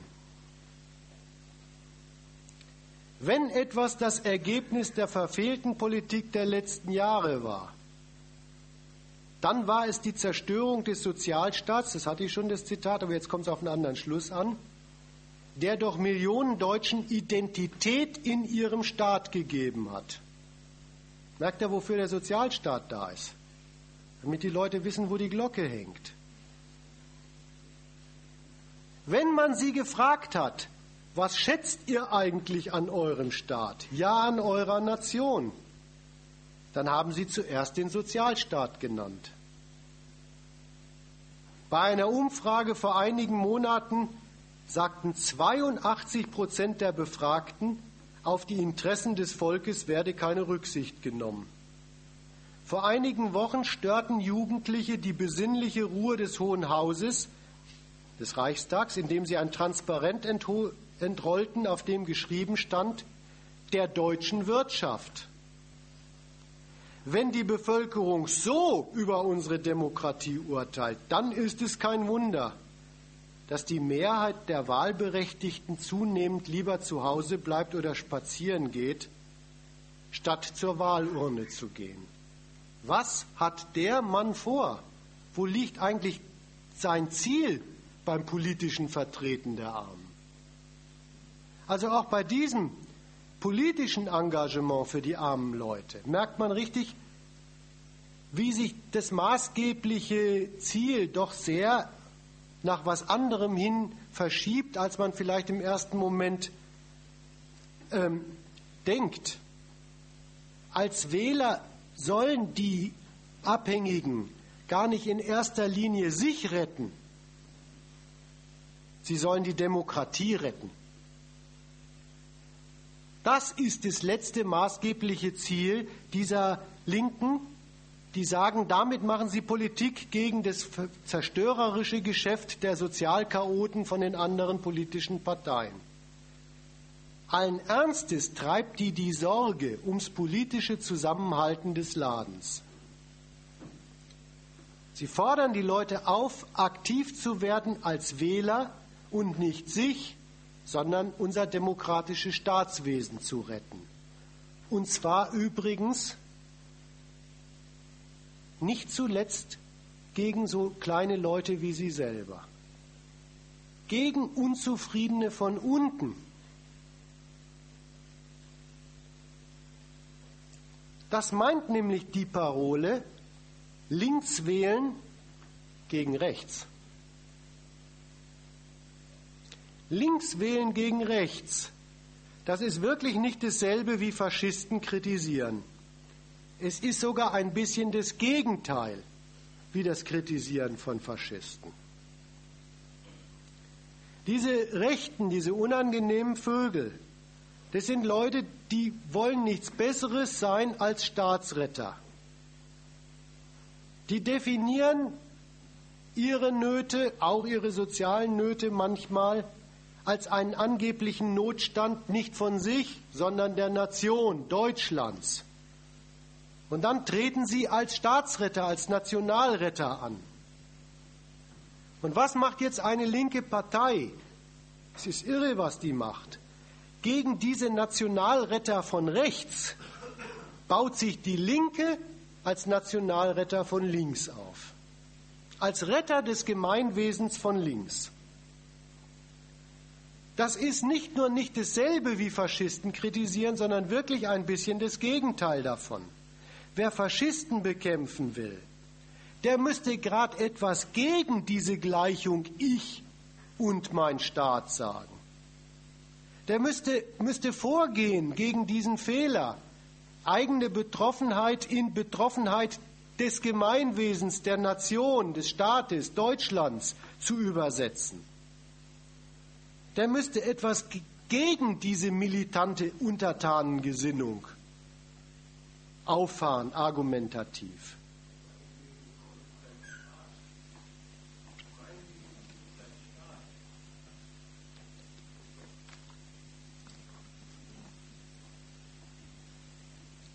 Hierzulande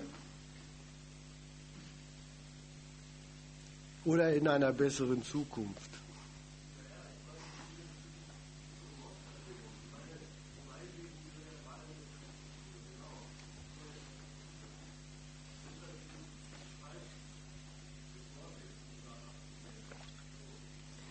Aber das solltest du nicht mir vorwerfen, sondern dieser Partei. Die verklickert einem nämlich diesen Staat und diese Klassengesellschaft. Dauernd als einen sozialen Zusammenhalt, als ein Gemeinwesen. Die gebrauchen übrigens auch diese Wörter dafür. Der durch die Politik des Sozialchaotentums und neuerdings haben sie diese übermäßige Gier der Kapitalisten ins Visier genommen, die dadurch in Gefahr geraten sind die verlangen von einem allen Ernstes, dass wenn man, wenn man den Zumwinkel im Fernsehen sieht, dass man sich Angst um Deutschland machen soll. Also das darfst du nie mir vorwerfen, sondern das gehört zu den, zu den propagandistischen Schandtaten dieser Partei, dass sie den Leuten das Herrschaftsverhältnis in diesem Land und das Klassenverhältnis dieses, in diesem Land dass sie, dass sie den, die falsche Auffassung darüber, das sei so etwas wie ein nationales Zusammenwirken, eigentlich jedenfalls, bestärken und die Leute ernstlich auffordern, aus ihrer sozialen Unzufriedenheit heraus den Schluss zu ziehen, also müssten sie sich um das Retten und Gutmachen und Heilen dieses Ladens als Gemeinwesens engagieren.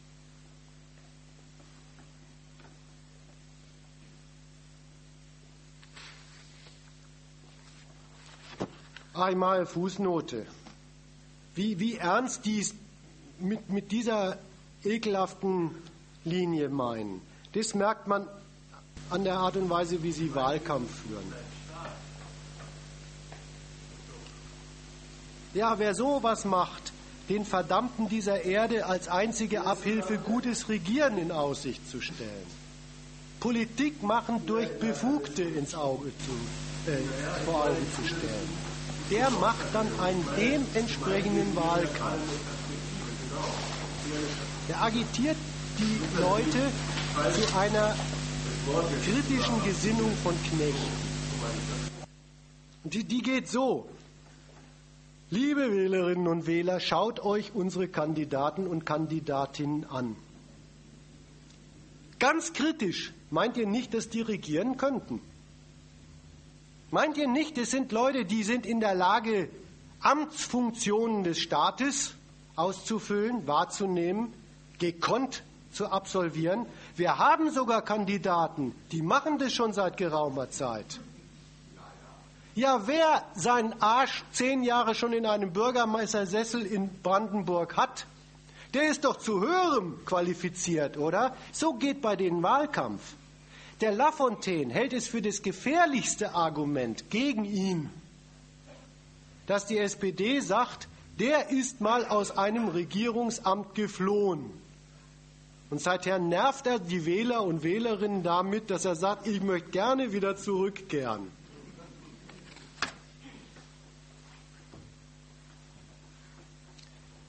Wie gesagt, das ist das Ärgerliche. Auch da agitieren Sie richtig zu dieser Sorte Kritik, wie sie in der Demokratie eben passend ist, zu dieser Kritik von Knechten, nenne ich das. Nämlich, dass die, das darf man ja wirklich, mit der Bildzeitung wird man jeden Tag darüber aufge, äh, äh, aufgehetzt, richtig aufgehetzt. Schaut euch die Typen da oben an. Sind die eigentlich geeignet fürs Machtgeschäft über euch? Die Weicheier sollen zum Regieren geeignet sein. Ja, das ist Kritik in der Demokratie, kritische Untertanengesinnung und da macht die Linke keinen Unterschied. Auch sie macht ihren Wahlkampf so. Sie gibt sogar damit an, hatte ich schon, aber will ich noch auf eine Pointe hinaus, dass sie ganz speziell dazu geeignet ist, in der Frage die Politisierung auch noch bei denen zustande zu bringen, die in Deutschland notorisch die Arschkarte gezogen haben. Das sind halt die sozial schlecht gestellten und unsere Brüder und Schwestern aus dem Osten, denen immer noch verweigert wird, in der großen deutschen Heimat gleichberechtigt anzukommen. So sprechen sie die auch an, diese Ossis. Und, und versprechen denen und loben sich vor denen. Loben sich auch vor denen, das sollen die gut an denen finden. Dass sie auch noch die Leute, die in Deutschland notorisch die Arschkarte gezogen haben, geistig heimgebracht werden in unser gemeinsames Vaterland.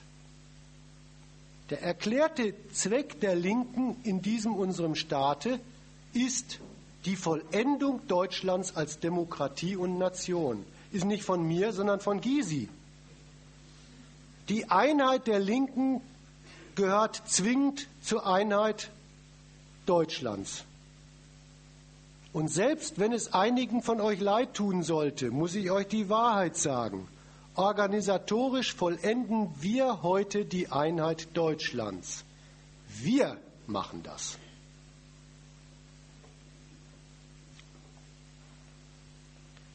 An der Stelle erstmal nur so als kleinen Schlussabsatz, als kleinen Exkurs. Noch ein, eine Spitze zum Nachdenken gegen diese antikapitalistischen Linken, so nennen die sich selber, die antikapitalistische Linke die da in dieser Partei Die Linke tätig ist, sich bemüht.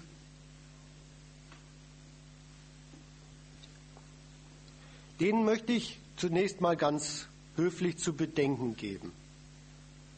Schaut euch doch das Programm dieser Partei, wirklich ihre Programmatik mal an. Nicht immer gleich mit dem Finger auf diese bösen Abwickler dann im Berliner Senat zeigen, sondern schaut euch mal die Programmatik an. Das wollte ich zeigen.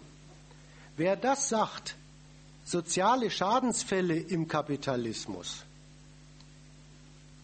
Wofür spricht das? Ja, die muss man staatlich, sozialstaatlich betreuen.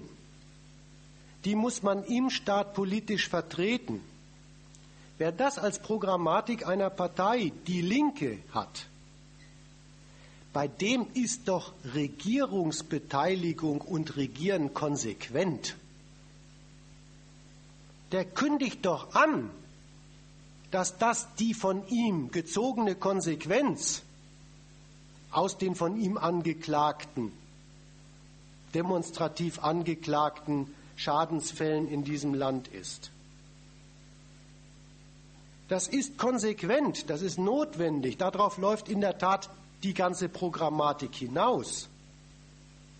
Es ist ganz verkehrt, immer dann zu sagen, Vorsicht vor Verrat. So als, als wäre das ein, ein Verrat, dass die plötzlich im Berliner Senat sind oder in der, da sind sie sind sie noch in Brandenburg? Nee, ne? Nee. Nee, Brandenburg haben sie doch große Koalition, oder? Waren sie mal.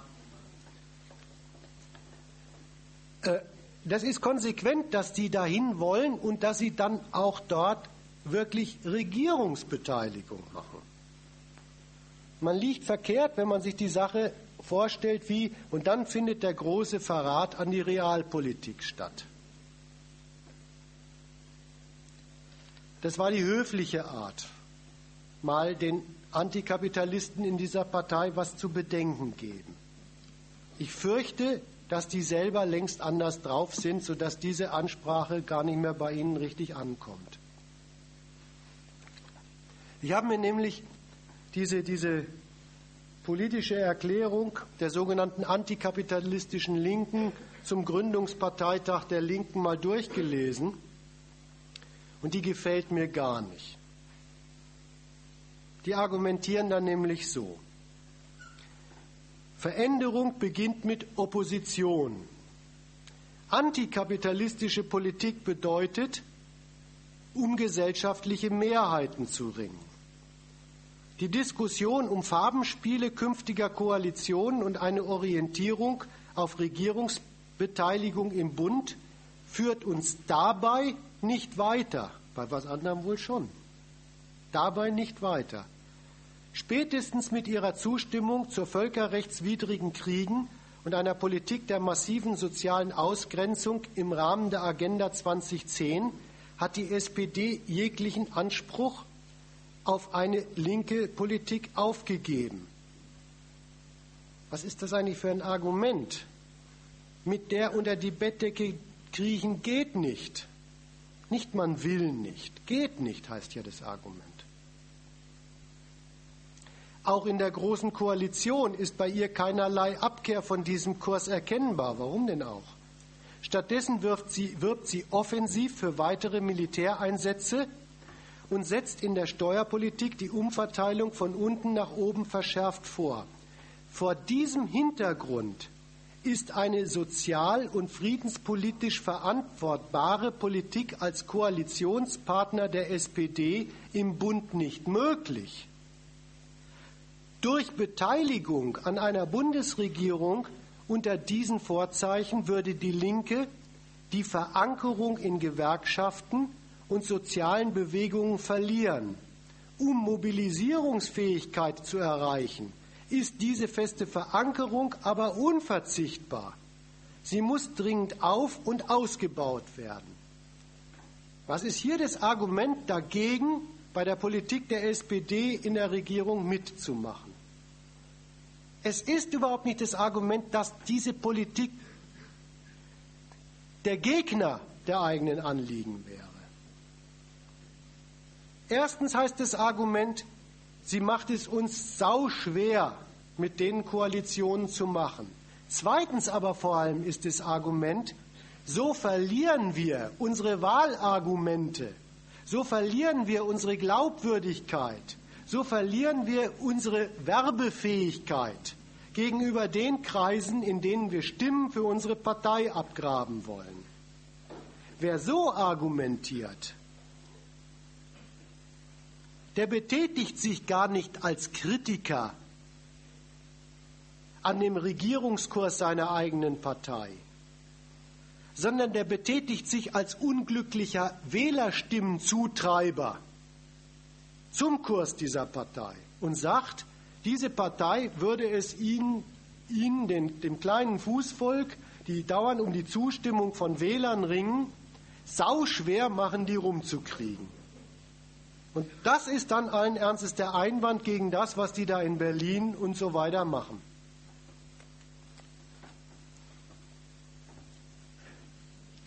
Gut, wieder äh, Möglichkeit zur Diskussion. Mit einem Kapitel bin ich wieder fertig.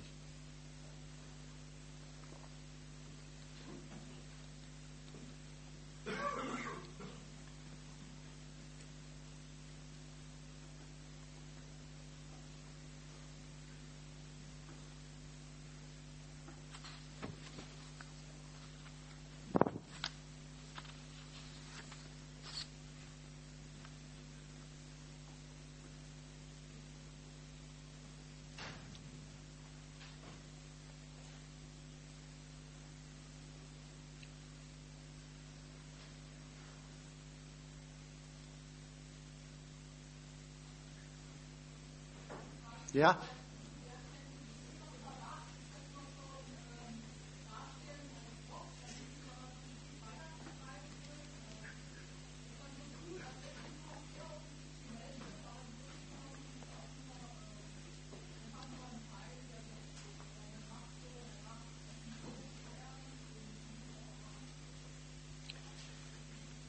Also ein kleines bisschen wird das ja gerade unter anderem über die Justizgewalt in diesem Land abgebaut. Den, den Ramelow, der war das, glaube ich, dem, da hat jetzt allen Ernstes ein Gericht verboten, dem hinterher zu schnüffeln.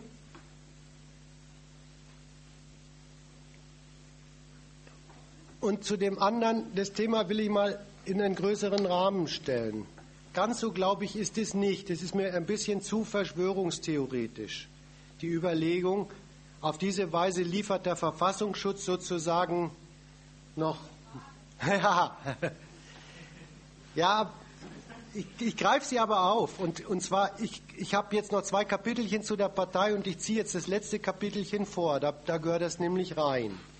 Nach dem, was ich, was ich dargestellt habe, steht man ja wirklich ein bisschen vor dem Rätsel, wie kommt es überhaupt, dass diese linke Partei in die Rolle reingerät, dass sie als sauradikale Partei gilt, dass sie als extremistische Partei gilt, als linksradikale Partei äh, gilt und sogar ausweislich des von Ihnen da erwähnten Vorgehens als eine solche von den dafür zuständigen Staatsschutzorganen nach wie vor mindestens kontrolliert wird. Wie kommt es? Damit die Frage nochmal klar ist, mache ich eine kurze Zusammenfassung. Es ist doch wirklich komisch. Da ist eine Partei unterwegs, die kämpft dafür, dass es doch eigentlich in diesem unserem Lande gehen müsste, dass sich soziale Sicherheit und Kapitalwachstum zum Wohle des Ganzen vereinbaren lassen. Die argumentiert damit, es wäre doch gar nicht so, dass Lohn und Profit in einem Gegensatz ständen Recht betrachtet würden sie sich befruchten und ergänzen. Der Lohn als Kaufkraft den Profit, der Profit als Arbeitsplätze, Spender den Lohn.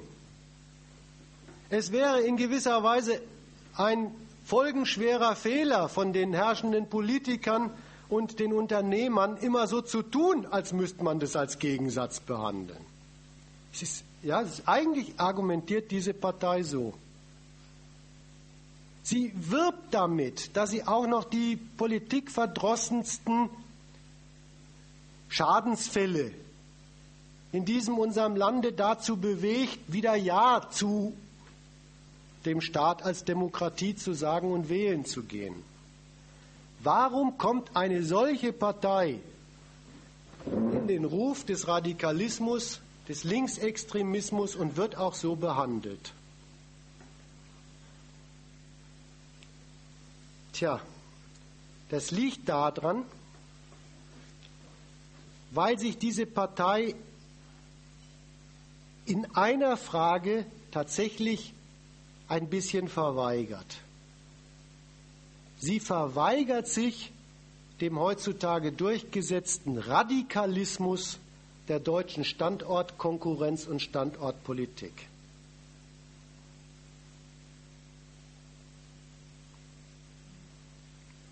Sie, sie verweigert sich dem Radikalismus einer Politik, der unter allen anderen Regierungs- und Oppositionsparteien Konsens ist, der von diesen Parteien auch politisch-moralisch, also als Maßstäbe des öffentlichen Denkens, als alternativlos verkündet wird. Das Komische ist, allen Ernstes, der Extremismus dieser Linken besteht darin, dass sie die Unvereinbarkeiten leugnet, die die anderen auf den Tisch legen, als unumgängliche, als notwendige verkünden, die die Kapitalisten, ihre Lobbyisten und die deutschen Politiker von Regierung und Opposition eigentlich ständig als unhintergehbare Gesetze des Funktionierens ihrer Gesellschaft und, ihres, und der Nation verkünden und exekutieren. Die sagen dauernd, und so betreiben sie es auch, seien wir doch mal realistisch, Sozialleistungen sind doch Lohnnebenkosten, stehen also im Gegensatz zu niedrigen Kosten stehen also im Gegensatz zur Konkurrenzfähigkeit der Kapitale. Und das Argument heißt heute wirklich, des, deswegen müssen sie weg. Es wird mit dieser Rechenart der Rentabilität für sie argumentiert. Deswegen müssen soziale Kosten weg. Löhne, weil sie doch Kosten sind, die muss man senken. Es ist doch so, wird argumentiert. Darum um niedrige Lohnkosten und damit, damit konkurrieren überhaupt Unternehmen. Daran entscheidet sich in vielen Fällen sogar die Konkurrenz von Unternehmen. Schon gleich auf dem Weltmarkt, auf dem globalen. Und deswegen, weil das Senken von Löhnen ein notwendiges Mittel des Konkurrierens der Kapitalisten ist. Deswegen müssen sie auch sinken. Deswegen müssen Kapitale das tun, deswegen müssen Kapitale das auch tun dürfen. Von Seiten der Politik in dieser, Freiheit, äh, in dieser Frage alle Freiheiten bekommen. Tarifvertraglich dürfen, mit, Gleit, mit, mit, mit Öffnungsklauseln und so weiter. Es wird einem erzählt von den Unternehmern, ihren Lobbyisten, von allen Regierungspolitikern und Oppositionspolitikern. Mit dem Lohnniveau, mit dem Lohnniveau in der ganzen Nation, damit konkurriert doch überhaupt die ganze Nation als Standort gegen alle anderen Nationen dieser Welt als Standorte.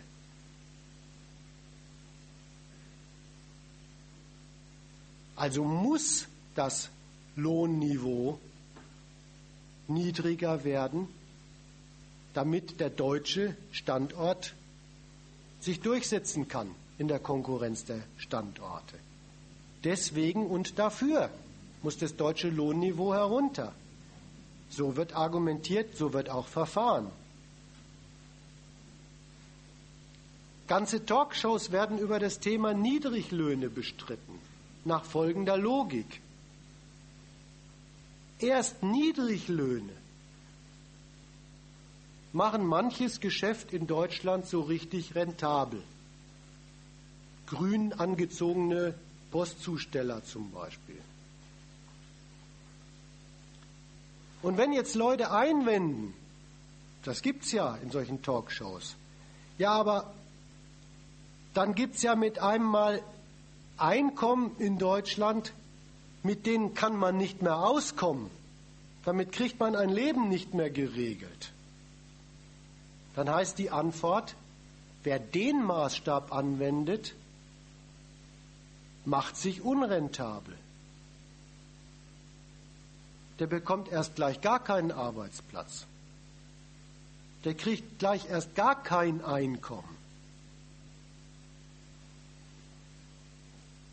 Deswegen muss es, das wird auch als alternativloser Urteilsmaßstab verkündet, möglich sein, dass in dieser Gesellschaft das Einkommen davon getrennt werden kann, dass damit Leute ihren Lebensunterhalt auch auskommen können. Da liegt wirklich eine gewisse Radikalismus, äh, äh, da liegt ein gewisser Radikalismus in der Praxis und auch in der politisch-moralischen Argumentation für die Praxis der Standortkonkurrenz der Nation und der Konkurrenz der Unternehmen vor. Da wird nämlich allen Ernstes mit dem kaum noch verschwiegenen Gegensatz von Lohneinkommen zu, dass Lohn auch Kosten von Kapitalisten sind, Kosten für Gewinn sind. Es wird mit diesem Gegensatz argumentiert, mit diesem Gegensatz argumentiert und jedem soll ganz selbstverständlich einleuchten, dass wenn dieses, diese, das Lohn als, das, wenn Lohn als Einkommen dem Lohn als Kosten widersprechen, dass man dann den Gegensatz natürlich zugunsten der Unternehmensgewinne austragen muss. Also gegen die Arbeitseinkommen. Spätestens dann soll bei jedem dieser Groschen fallen, soll jeder nicken, wenn als Argument etwas vorgetragen wird, was seiner, seinem ganzen Inhalt nach nichts anderes als eine pure Erpressung ist. Nämlich eben dieses Argument mit der Abhängigkeit der Leute vom Lohn überhaupt. Mit dieser Erpressung in Sachen ja, ohne Arbeitsplatz gibt es gleich gar nichts.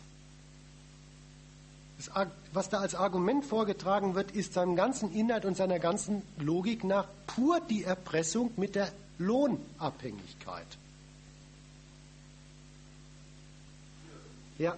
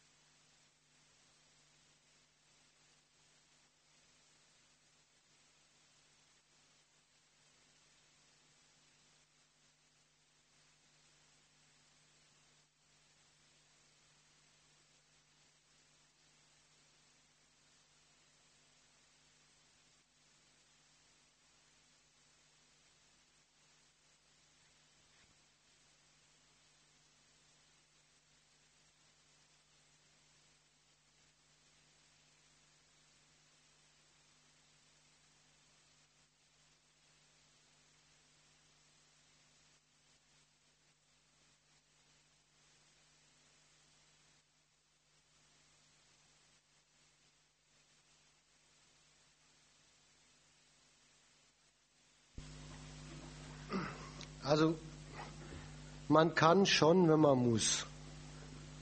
Ich habe es mir ja gar nicht ausgesucht, dass ich übers Kritisieren nicht hinauskomme.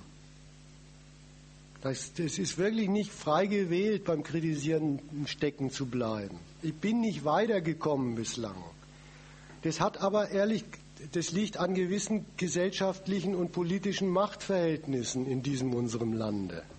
Äh, das, das ist, trotzdem ist die Bemühung nicht unnötig und sinnlos.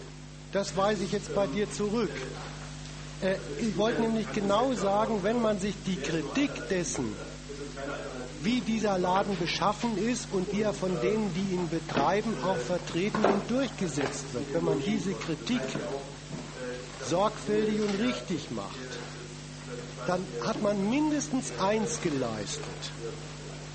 Man erspart sich eine politische Illusion über die Verhältnisse.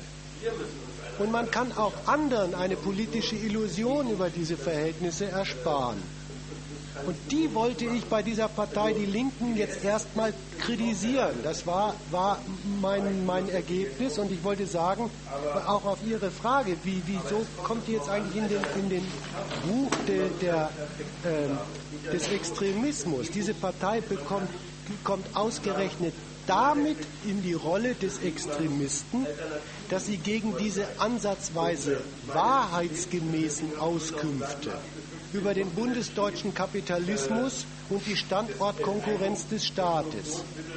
Dagegen hält diese Partei eine soziale und politische Unwahrheit, eine Harmonisierbarkeitsbehauptung, eine Verträglichkeitsbehauptung gegen die, die mit den kapitalistischen Interessensgegensätzen argumentieren und von einem verlangen, dass man sie als Sachgesetze des eigenen Lebens anerkennt und respektiert und den Politikern Ja sagt, dass sie sie so exekutieren, hält die Linke ausgerechnet die soziale und demokratische Lüge hoch, Kapital und Arbeit könnten sich sehr gut vertragen, sollten es sogar zu unser allerbesten, und die Demokratie sei eigentlich ein Regieren von Untertanen zum Zwecke dessen, dass es den Untertanen besser geht. So, da wollte ich Abhilfe schaffen, dass diese Illusion weiter verbreitet wird und komme zu diesem wirklich leicht abenteuerlichen Schluss über diese Partei mit ihrer sozialen und demokratischen Unwahrheit über den gegensätzlichen Charakter des wirtschaftlichen und politischen Systems in diesem unserem Lande. Stellt sie sich glattweg ins Abseits gegenüber dem Radikalismus, den die Unternehmen und die Standortpolitiker von Regierung und Opposition jetzt vertreten. Und dieses, ins, dieses Abseits finden die herrschenden Politiker ernstlich lästig. Und dann gehen Sie mit dieser Partei aus diesem Standpunkt der Lästigkeit, die vertreten ja glattweg in der politischen Diskussion noch so etwas wie, wie soziale Ideale der Versöhnung dann gehen Sie allen Ernstes gegen diesen Sie störenden, Ihnen Umstände beim Regierungsgeschäft und beim Oppositionsgeschäft machenden Standpunkt vor. Das ist jedenfalls derzeit der Stand. Äh, aufgeweicht ist der Stand schon. In Berlin zum Beispiel. Kaum entdecken bürgerliche sozialdemokratische, konservative, grüne Politiker diese Partei als auch eine potenzielle Partei, die Mehrheiten im Parlament verschaffen kann, die also das Regierungsgeschäft einer Regierung durch Duldung, durch Koalition reibungsloser machen kann dann ziehen Sie es auch ein bisschen wovereit-mäßig in Rechnung. in Erwägung. Dann verliert vielleicht sogar diese Partei durch Regierungsbeteiligung auch noch den Ruf des Extremismus. Aber auf Sie wollte ich sagen, das war jetzt wirklich erstmal mein ganzes Ansinnen. Diese Illusionen über das politische System und das wirtschaftliche System in diesem unserem Lande, wie es diese Partei nährt, zurückzuweisen und zu zeigen, warum sie verkehrt sind. Und das halte ich für einen ersten und zwar unbedingt nötigen Schritt für jeden, der sich die Frage stellt, was mache ich gegen die Zustände, die mir in diesem Laden nicht passen. Und jetzt muss ich Ihnen leider den Vorwurf machen, Sie gehören auch zu denen, die in dieser Frage schon, schon richtig vom, vom, von der Grund, vom Grundsatz des Denkens her was machen, was ich verkehrt finde. Kaum kritisiert man diesen Laden mal durch und welche die schlechte Alternativen zu ihm machen, sagen sie einfach so, man muss doch aber, man muss gar nicht. Man muss zu den Verhältnissen, wie sie hier sind, zu dem, was in diesen Nein, wir haben nie Alternativen zum Abwickeln von Kapitalismus und Demokratie angeboten. Deswegen, deswegen, deswegen haben sie uns auch immer nicht gemocht. Ich halte es aber auch für verkehrt.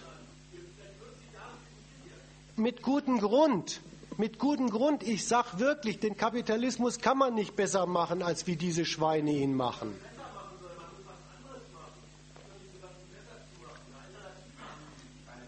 Was anderes und eine Alternative ist nicht dasselbe.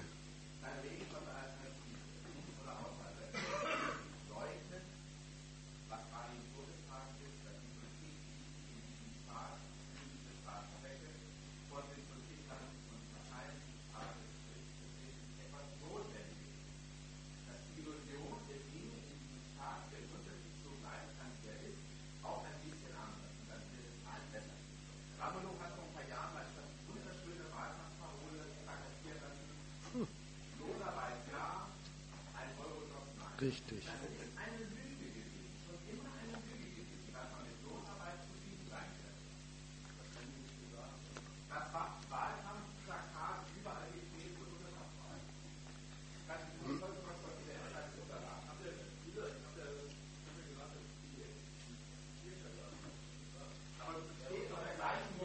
Nein, aber dann will ich.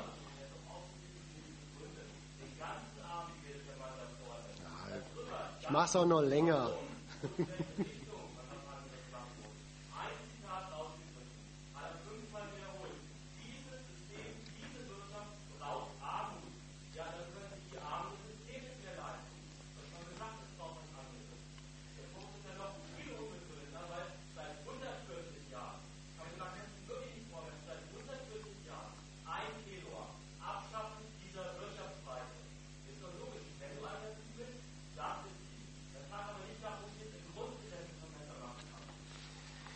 Ja, und da liegt auch der Haken. Und da, mir macht es nichts. Ich bin ja zum Reden gekommen. Wenn es weitergeht, ist mir recht. Ja, also nicht mich in der Frage verteidigen. Ich hätte jetzt schon so lange.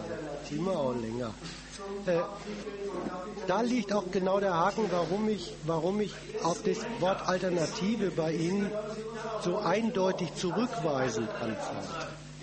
Das hat bei Ihnen nämlich nicht das Unschuldige zu sagen. Und wenn man dieses System verwirft, was hat man, nimmt man sich denn dann vor? Ich würde dann darauf antworten, lass es uns erstmal verwerfen, dann nehmen wir uns was vor, aber egal. Sondern sie legen sich ja selber mit dem Wort Alternative fest und sagen, in der Gesellschaft, wie sie verfasst ist, namens Grundgesetz, lege diese Alternative im Keim schon vor. Und da muss ich Ihnen sagen, Sie irren sich. Der berühmte Artikel 15, den Sie zitieren, ist der Artikel, der auf den berühmten Artikel 14 folgt. Und der Artikel 14 legt erstmal fest, in diesem unserem Lande gilt als Prinzip von allem, von jedem Verhältnis zu stofflichem Reichtum, das Eigentum. Es gibt kein anderes zugelassenes Verhältnis in diesem unserem Lande zwischen Mensch und Gegenständen des Konsums und Gegenständen des Arbeitens als Eigentum. Es haben welche als Eigentum und dafür haben sie die ganze Macht des Staates, das ist nämlich das Recht des Eigentums im Rücken, und andere haben es nicht. Und weil sie es nicht haben, weil es diesen, dieses feindliche Verhältnis von Lebensmitteln und Produktionsmitteln zu den anderen gibt, sind sie in einen Dienst am Eigentum hinein erpresst. Wer Lebensmittel haben will, muss sie kaufen, braucht also Geld. Arbeiten kann er nicht, Produktionsmittel auch Eigentum. Er muss einen Arbeitgeber finden, der ihn für seine Geschäfte arbeiten lässt. Das ist das Prinzip des Eigentums, ein ganzes Produktionsverhältnis. Dann folgt der berühmte Artikel 15, der eigentümlicherweise so ein Lieblingsartikel von Linken ist. Was besagt er denn mit dieser Sozialpflichtigkeit des Eigentums und in Ausnahmefällen kann auch verstaatlicht werden? Äh, vergesellschaftet werden. Wissen Sie, was gerade vergesellschaftet worden ist? In England die Northern Rock. So ist er auch gemeint. So ist er auch gemeint. Die Sozialpflichtigkeit des Eigentums heißt, das Eigentum ist verpflichtet dem Sozialwesen gegenüber, in dem das Eigentum gilt. Darin liegt seine Sozialpflichtigkeit. Eigentum muss dafür taugen, etwas für die Eigentumsgesellschaft zu bringen, Wachstum erwirtschaften. Das ist die ganze Sozialpflichtigkeit des Eigentums. Wo es in dieser Frage im Weg steht oder sogar was kaputt macht, behält es sich die Hoheit, die das Eigentumsrecht erlassen hat, vor, es als privates Eigentum aus dem Verkehr zu ziehen und es auf Kosten des Steuerzahlers, sage ich jetzt mal pathetisch, wieder in den Dienst am Wachstum des Kapitals einzusetzen. Das ist die ganze traurige, trostlose äh, Botschaft des Artikels 15. Warum ausgerechnet das? Das Eigentum für das Wachstum von Kapital staatlich wieder in Gang gesetzt wird, die Linken erfreut, das habe ich mich immer gefragt. Weil wenn der Staat etwas vergemeinschaftet oder was vergesellschaftet, heißt es, die Steuerzahler, also wir alle, zahlen die Rechnung für Schadensfälle des Kapitalismus. Kosten dieses Systems werden vergesellschaftet. Das hat es übrigens sogar mal als Ahnung in der Linken gegeben. Dass dieser, irgendwo hat es mal so ein paar Schlauköpfe gegeben, die haben gesagt, sie werden den Verdacht nicht los, dass mit der Sozialisierungsmöglichkeit des Eigentums würde sich eigentlich immer darauf erstrecken, Gewinne sind privat, Verluste werden sozialisiert. Hm? Ja.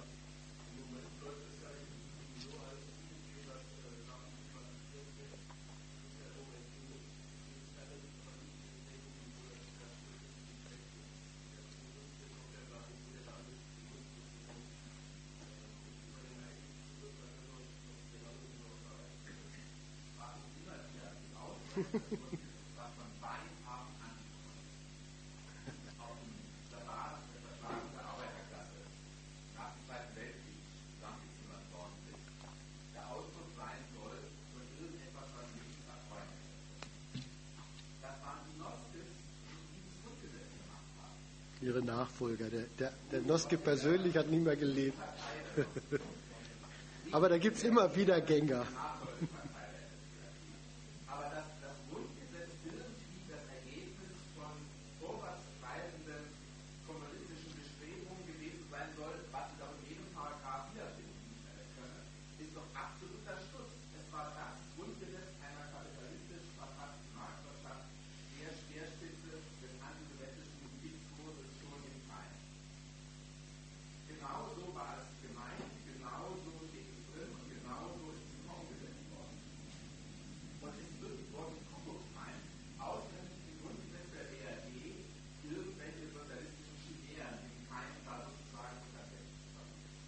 Ich will die Sache noch mal ein bisschen grundsätzlicher sagen.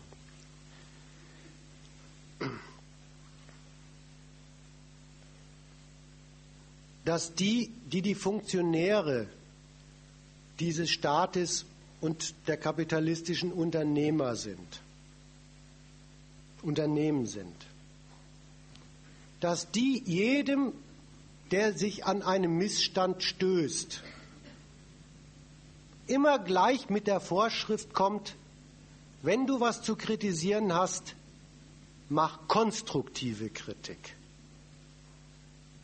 Deine Kritik ist nur zugelassen. Deine Kritik wird nur anerkannt. Deine Kritik wird nur dann nicht an den Rand gedrückt und kriminalisiert. Wenn du da tust, dass es dir gelingt, aus deiner kritischen Gesinnung einen Beitrag zum Gelingen dieser unserer Gesellschaft zu machen. Dass das die Macher dieses Systems und die Profiteure dieses Systems von einem verlangen, verstehe ich sehr gut. Dass sie ganze Universitäten einrichten, wo eine Lehrerbildung darin besteht, allen Deutsch-, Politik- und Sozialkundelehrern beizubringen, wie man mit dieser nervtötenden Verpflichtung auf konstruktives Kritisieren Kinder die Hauptschule, die Mittelschule und die Oberschule hindurch malträtieren kann. Du schreibst einen Besinnungsaufsatz und du sollst das Gegen sagen, um beim Für oder zumindest den Mittelweg, der in Gefahr und großer Not bekanntlich der Tod ist, zu landen. Dass sie das so machen, das leuchtet mir ein. Es ist eine Sorte. Bekämpfen von praktischer Kritik schon beim Denken. Man ist noch gar nicht bei der Praxis, man ist noch beim Überlegen, was ist denn eigentlich los in diesem unserem Land. Und die kommen einem mit der Vorschrift der konstruktiven Kritik. Komisch finde ich, dass ausgerechnet welche, die sich für linke Kritiker halten, mit dieser Denkvorschrift meinen unbedingt antreten zu müssen, wenn man sich gerade mal zusammengefunden hat und so ein kleines Stückchen an diesem unserem Lande die linke Partei und ihr Beitrag zur politischen Kultur in Deutschland kritisiert. Steht ein Linker auf und sagt, dein ganzer Vortrag taucht nichts, guter Mann. Wenn du uns nicht zeigen kannst, wie du gemäß Artikel 15 Grundgesetz eine, eine Alternative zum, zum Andersmachen von was denn machen könnte. Von was denn? Die Sachen, die in diesem Land die herrschenden Zwecke sind, für die habe ich keine Alternativen, wie man sie machen könnte. Mit gutem Grund. Und ich, ich rede mir jetzt seit zwei Stunden den Mund fusselig, um die guten Gründe vorzutragen, warum man sich dafür besser keine Alternativen ausdenkt.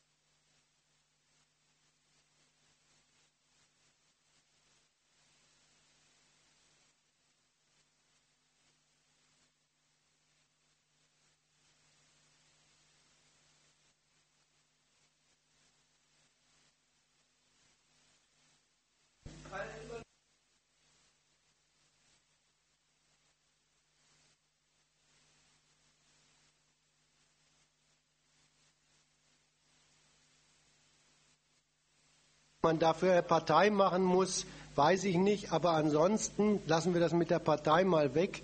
Warum, warum tut keiner was für, diesen, äh, für, für diese Bemühung? Kann ich nur sagen, weil es keiner tut. Also tut man es. Es gibt nichts Gutes, außer man tut es.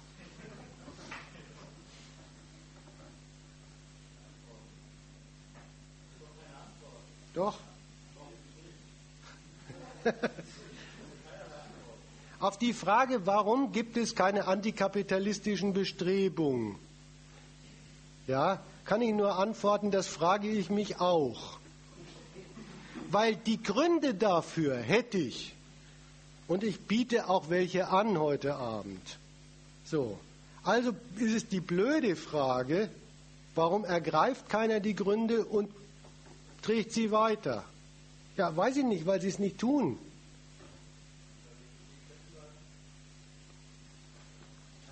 Nein.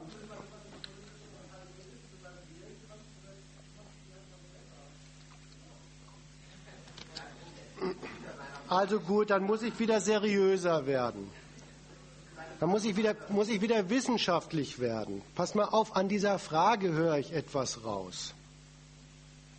Das ist eine falsche Denkungsart. Die Frage hat nämlich das Unangenehme an sich, dass sie sagt, ein Argument.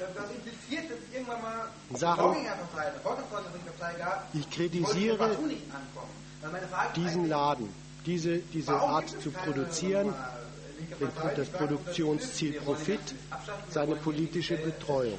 Ein solches Argument wäre dadurch zu bezweifeln,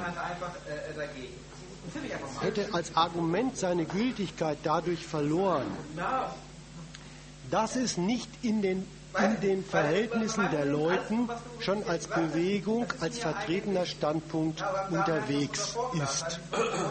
Erstens, deswegen mache ich es doch. Deswegen trage ich das Argument doch vor, weil es noch nicht verbreitet ist. Sonst könnte ich es mir ja sparen. Zweitens, an der Denkungsart mag ich gar nicht, dass sie eigentlich nichts anderes ist als Opportunismus als Prinzip. Ganz komisch wird das Argument gemacht, nur dann kann man etwas behaupten und begründen und befürworten, wenn es das schon als behauptetes, akzeptiertes und befürwortetes irgendwo in diesem unserem Lande gibt. Das nenne ich Opportunismus als Denkprinzip. Und das Komische ist, dieses Denkprinzip, das ist bei den Linken super verbreitet. Ganze, ganze Theorien gegen, gehen darüber, was lernen wir aus dem Ende der DDR? Ja, was lernen wir denn daraus? Die war beendet. So meinen die das aber nicht. Dann frage ich nach, gut, was lernen wir denn da? Dann müssen wir uns mal angucken, was haben sie denn gemacht? Auch das meinen sie. Die, ganze Frage steht für die verkehrte Theorie mit der Beendigung dieses Staates und dieses ganzen Staatensystems da drüben hätte vor einer Instanz namens Geschichte, die Tante kenne ich nicht, aber die scheinen die zu kennen, vor, vor, einer, vor einer Instanz namens Geschichte das linke Verwerfen von Kapitalismus sein historisches Recht verloren. Wo das herkommt, kann ich dir erklären. Es kommt daher, dass diese seltsamen realen Sozialisten, achte auf den Namen, warum haben die sich eigentlich reale Sozialisten genannt? Haben die gemacht, haben die gemacht, aber die haben, haben schon im Namen und als ganze Theorie des historischen Materialismus diesen Opportunismus als Denkprinzip vertreten, dass man, wenn man was gegen den Kapitalismus vorzutragen hat, gar was unternehmen will, man das nicht einfach deswegen machen kann, weil man sagt, man hätte die Gründe beisammen, dass das wohl nicht anders zu machen geht, als wirklich gegen das System vorzugehen. Nein, nein, nein, war von einem verlangt. Wenn du die Geschichte, die Bewegung und den Stand der Produktivkräfte nicht sozusagen als Schlitten schon unter dir hast, darfst du dich erst gar nicht setzen. Ja, die haben das verkündet und wer diesen falschen Gedanken, Opportunismus als Weltanschauung, das, was man vorhat, ist immer getrennt von einem schon massenhaft und fürchterlich objektiv unterwegs. Wenn man dieses Opportunismusprinzip als Weltanschauung verkündet hat, dann allen Ernstes ist nicht irgendwann rum, sondern was ganz fürchterliches passiert. Die besagte Dame Geschichte hat über diesen kleinen Versuch, ein bisschen Sozialismus zu machen, höchstpersönlich und souverän den Stab gebrochen und dann sieht man es auch ein. Ja, wenn das so ist, da können wir wohl nichts machen. Eingepackt ist. So, da kommt es her, aber es ist eine falsche Denkungsart richtig des philosophischen Opportunismus als Denkprinzip. Das ist zum Thema ausgezeichnet.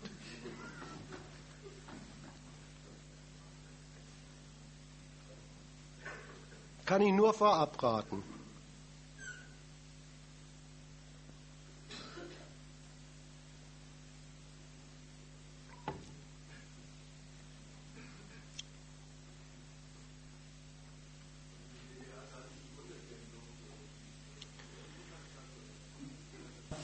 Äh, frag mich das nicht, aber wenn, wenn du nichts Besseres zu tun hast, du musst es wirklich nicht machen. Es ist jetzt in dem Sinne kein ernst gemeinter Tipp, aber wenn es dich interessiert, unterhalte dich mal mit solchen Knalltüten wie den Gebrüdern Brie und so weiter.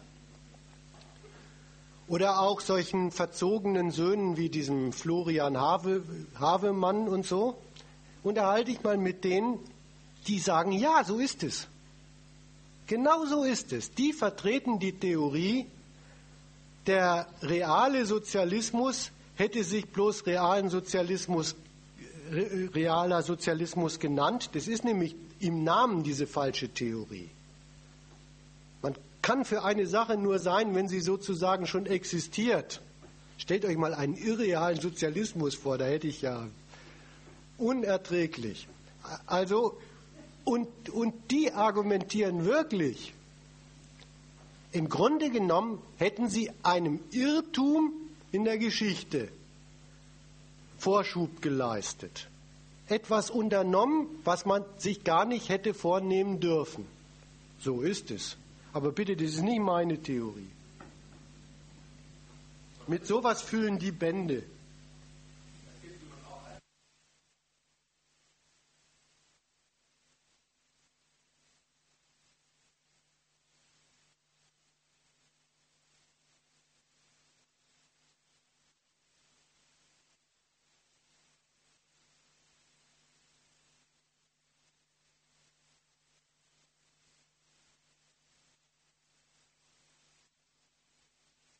Jetzt nur damit auch wieder die Ehrfurcht weggibt. Es gibt es, wie gesagt, das gibt es als riesige Bände voll Theorie, die diesen Unfug verbreiten.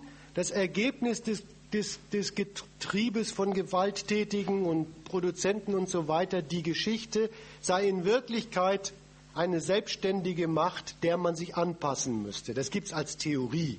Volle Lehrgebäude von Hegel über historische Materialisten und so weiter. Aber im Ernst, eintönig ist schon auch das, was in diesen Theorien drin steht. Letztlich schnurzt nämlich auf das zusammen, was meine Oma auch wusste. Kaum habe ich ein paar kritische Töne gesagt, hat sie gesagt, es sei nicht realistisch. Und der Mensch muss real sein, sonst taugt es nicht. Da habe ich gedacht, Oma, also später mal, eigentlich hättest du drüben auch was werden können.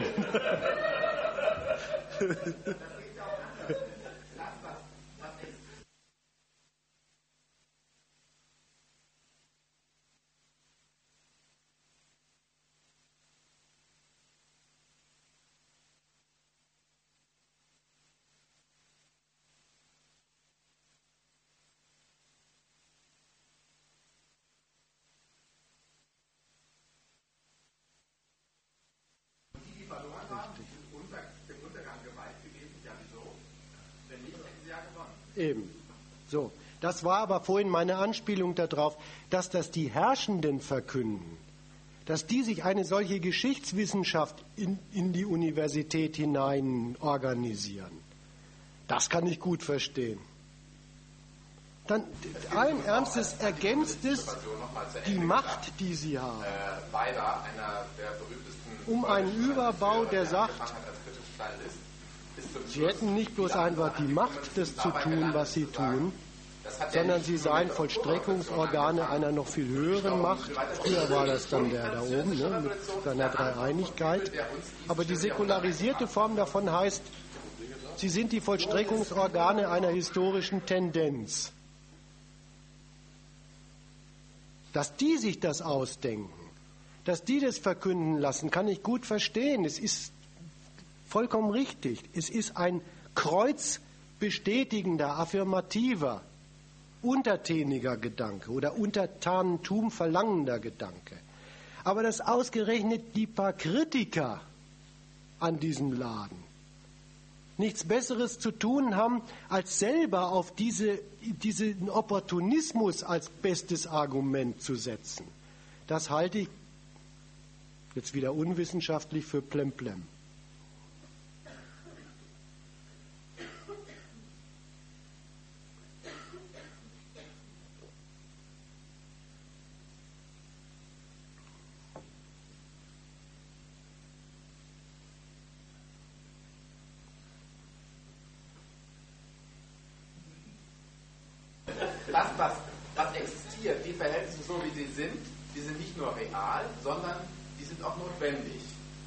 Von daher ist natürlich sowas immer eine affirmative Geschichte. Es wird gerade in dieser äh, Geschichtswissenschaft in Anführungsstrichen ja letztendlich immer nur das beweihräuchert, was halt zufälligerweise äh, jeweils gewonnen hat. Das war dann eben der Zug der Zeit. Und woran sieht man das? Na, die haben halt gewonnen. Und die, die verloren haben, die sind unter, dem Untergang geweiht gewesen. Ja, wieso? Wenn nicht, hätten sie ja gewonnen. Das Erste, was passiert ist, dass sie sich besser auskennen.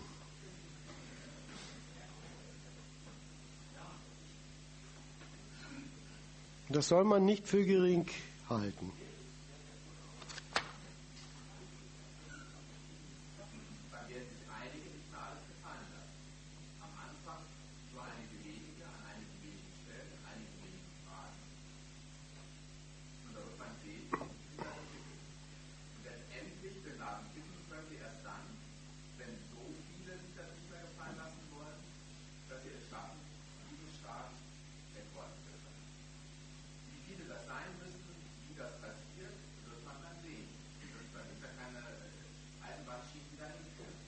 Nein, es ist sogar so, wenn Sie sich auskennen, können Sie das selber beurteilen.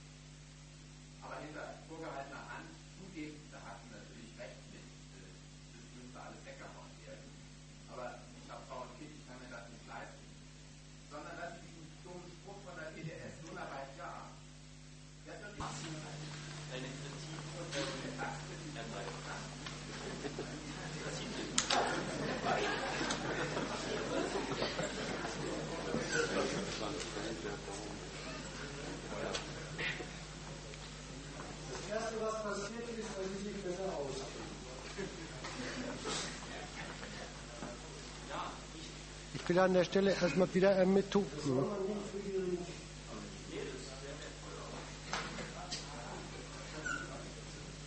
Dann werden sich einige nicht mehr alles gefallen lassen. Ein methodischer Hinweis. Es ist ungünstig, wenn man sich äh, klar machen will, was denken denn so meine Ansprechpartner? Wenn so viele sich das nicht mehr gefallen lassen wollen, diese Frage nicht distanziert und objektiv zu verfolgen, sondern vom Standpunkt, wie man es gern hätte. Ich halte es für mindestens unsauber. Das, was sich als Volkesmeinung in Deutschland tummelt, dadurch zu bestimmen, dass man sagt, Resistenz gegen Kritik. Ich meine, da liegt dieser Denkfehler vor, dass man das, was die denken über die Verhältnisse, sich zurechtlegt durch die Brille, dass man gerne möchte, dass sie anders drüber denken. So, weg damit. Es ist nicht so. Die, die haben ihre Auffassung über Gott und die Welt. Der Beweis dafür ist, Springer ist immer noch nicht pleite. Diese Leute leisten sich den Luxus. Aus ihrem nicht so ganz üppigen Geld immer wieder für 50 bis 80 Cent dieses Organ da zu kaufen, was damit wirbt, bildet dir deine Meinung. Und dann bilden diese ihre Meinung. Wollte ich damit gar nicht behauptet haben. Ich wollte bloß darauf hinweisen, die, die, die machen sich einen Reim über die Verhältnisse. Das ist nicht, das ist nicht resistent, das ist nicht dicht machen. Die haben einen Reim über die Verhältnisse.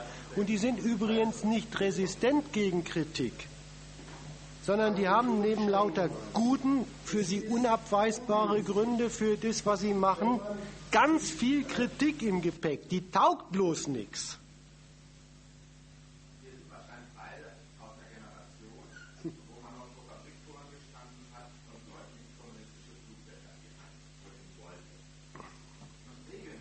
Das liegt ja nicht an der, das liegt nicht an der Generation, lasst es bleiben. Das können Jüngere auch.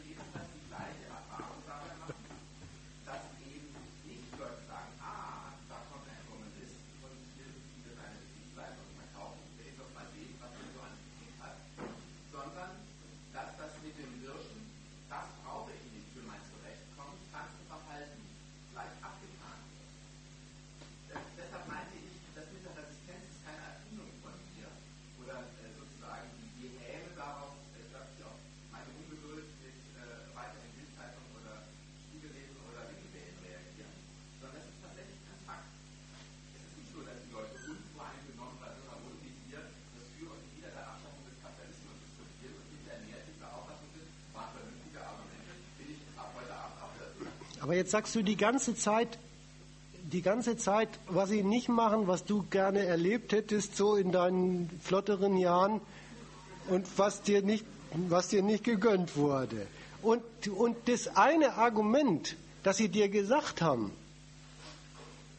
äh, da drückst du dich davor, das mal zur Kenntnis zu nehmen.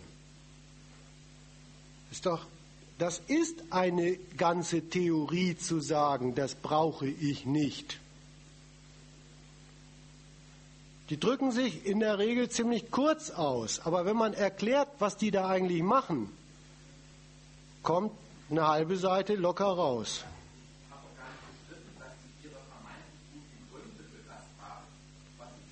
Aber die sagen dir an der Stelle sogar ein, die verwerfen deine Erläuterung zu, und zwar du, äh, was du merkst und was einen wirklich genervt hat, war, sie verwerfen sie, ohne überhaupt sie zur Kenntnis zu nehmen.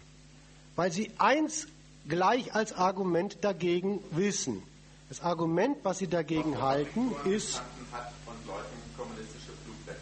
fürs da reingehen und in die Fabrik schaffen und hinterher wieder rausgehen und mit dem Geld auskommen, zusammen mit der Familie, was man da verdient hat, täte einem das, was in dem kommunistischen Blättchen steht, also da, da, würde einem nicht geholfen, ne, würde Verona Feldbusch sagen.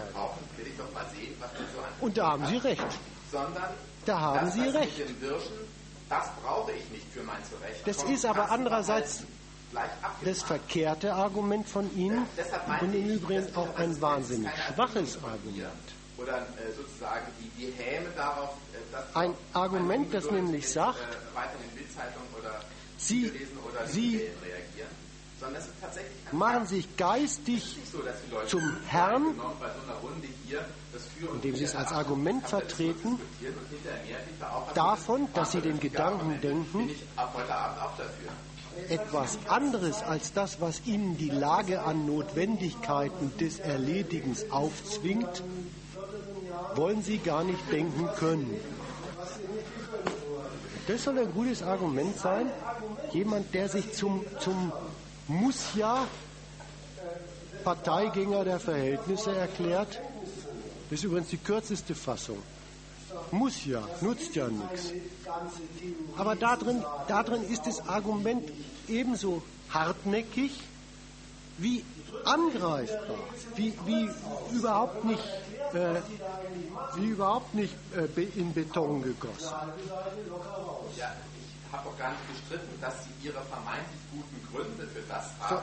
Wirklich ein Hammer, wenn Leute sagen, das war nicht mein Gedanke, sondern das notwendig falsche Bewusstsein.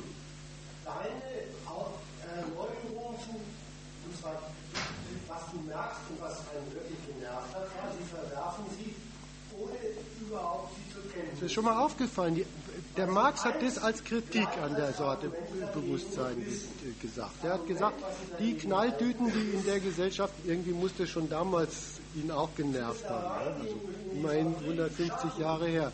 Schreibt er sowas in den ersten Band seines, seines, seines Großwerks dabei. Äh, sagt er, die, die, die Leute laufen mit einem notwendig falschen Bewusstsein rum. Die, die, die, die, die richten mit geistiger Mühe, mit geistigen Überlegungen ihre Auffassung über die Verhältnisse, in denen sie sich bewegen, daran aus, was sie in denen erledigen müssen. Und im Übrigen auch ein wahnsinnig schwaches Argument. Hat er gemeint, naja, das werfe ich Ihnen mal vor. Argument, das nämlich sagt, sie, sie machen sich geistig Oder das zeige ich Ihnen. Herrn, die es als Argument vertreten, davon, dass sie den Gedanken denken, Ich zeige Ihnen, dass die, dass die gerade da, wo Sie ganz wüst kritisch sind und sagen, wie soll man denn damit eine Familie ernähren? werden Sie ja wirklich böse. Äh, dass Sie das so meinen, Sie wollen unbedingt. Sie, Sie, Sie, Sie beschweren sich im Namen des grenzenlosen Ausputzerwillens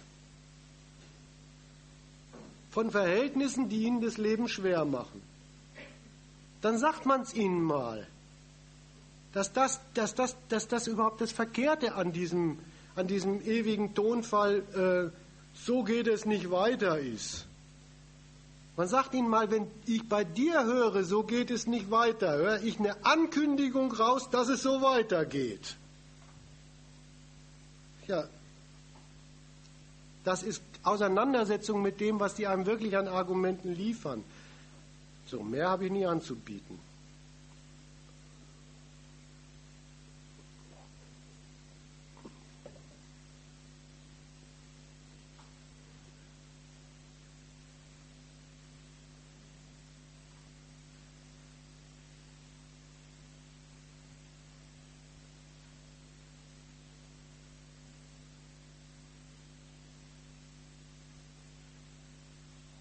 Zu, den, zu dieser, dem Thema des heutigen Abends hätte ich noch ein kleines Kapitelchen anzubieten, aber das mache ich jetzt davon abhängig, ob das Publikum das noch erträgt. Die haben ja auch äh, Außenlinie. Also die, das geht jetzt auf die, die, die Linke als Friedenskraft. Dazu noch ein paar Überlegungen. Wollt ihr die noch hören? die sind, die sind sehr elementar.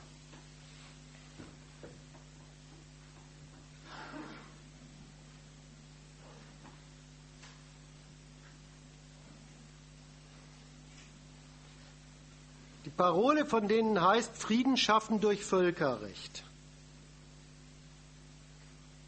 Und auch da will ich die Sache mal richtig vom Grundsätzlichen mir, mir vorknöpfen. Die, diese Partei spricht die Leute an als welche, die Sorge, die Angst um den Frieden haben.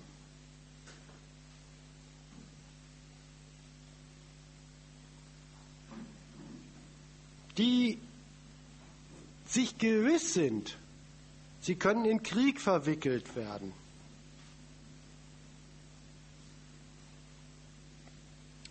Und wieder geht die Ansprache so an diese, an diese Sorte Angst um den Frieden. Diese Partei verspricht den Leuten in dieser Frage Hilfe. Sie sagt ihnen, da, da kann, kann euch geholfen werden, dann braucht ihr eben eine alternative Politik, eine gute Regierungspolitik, die dem Frieden verpflichtet ist. Und wir stellen uns auf als Parteien und verlangen das stellvertretend für euch als Oppositionspartei von den Regierenden.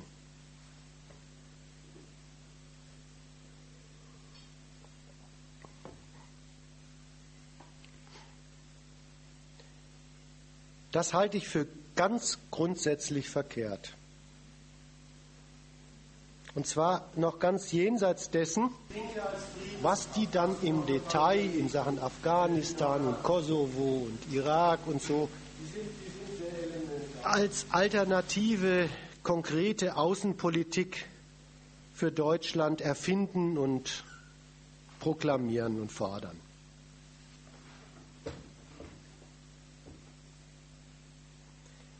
Das halte ich deswegen für, für, für ganz grundsätzlich verkehrt, weil ich meine, man muss sich mal überlegen, was ist das überhaupt für eine Sorge der Leute, die da abgehandelt wird? Wo kommt denn diese Sorge her? Wie ist sie denn beschaffen?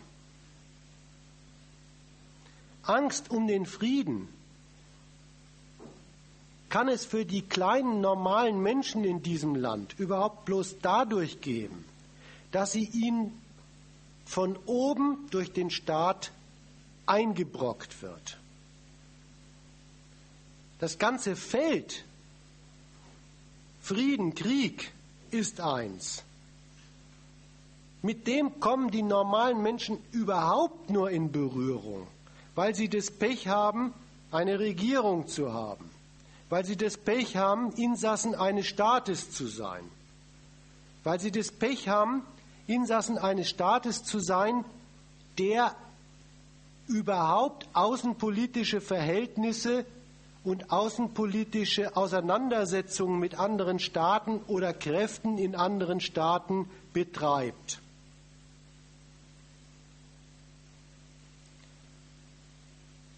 Kein Mensch, kein normaler Mensch, kein Insasse eines Staates, kein normaler Bürger hat in seinen Arbeits- und Sozialverhältnissen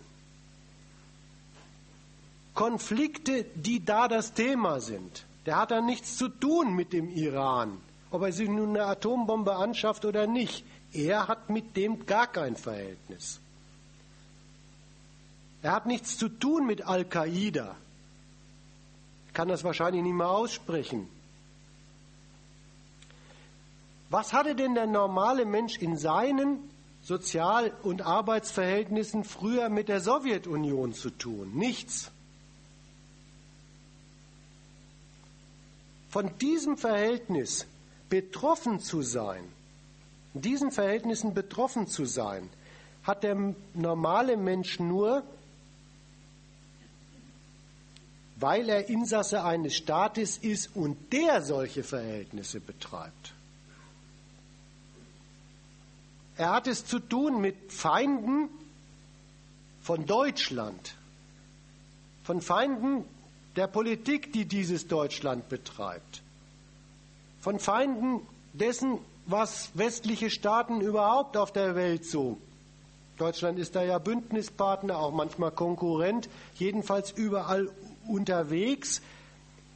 Er, er kriegt es nur deswegen, weil dieser Staat überall grenzüberschreitend unterwegs ist, Interessen verfolgt, politische Einfluss nimmt, politische Abhängigkeiten stiftet, konf politische Konflikte mit, mit und in anderen Staaten aufmacht. Nur deswegen bekommt auch der Insasse dieses Staates überhaupt etwas ab von der Konfrontation seiner Hoheit mit dem Rest der Welt. Die einzig rationelle Antwort auf die wirklich berechtigte Angst um den Frieden wäre also, man würde entdecken, was für ein ziemlich lebensgefährliches Pech es ist, Insasse eines solchen Staates zu sein. Und genau die umgekehrte politische Schlussfolgerung propagiert die Linke dem Prinzip nach. Wenn das Volk vom Frieden reden hört und Angst hat, was braucht es dann? Gute Herrschende. Der Brecht war noch so weit bei Trost, dass er aufgeschrieben hat, wenn das Volk vom Frieden reden hört, weiß er, dass die Herrschenden den Krieg vorbereiten. Aber was die Linken verlangen, ist, aus der Betroffenheit der kriegsträchtigen Affären des eigenen Staates sollen die Leute die Schlussfolgerung ziehen, sich für eine gute Außenpolitik des eigenen Staates zu engagieren, wieder auf dem schon angebotenen Weg, wählt uns als Vertreter, damit wir bei den Mächtigen in dieser Frage ein gutes Wort einlegen können. So gesehen, an der Friedensfrage orientiert die linke Partei wie jede staatstragende Partei, dass in dieser Frage das Volk mit dem Staat zusammenstehen muss.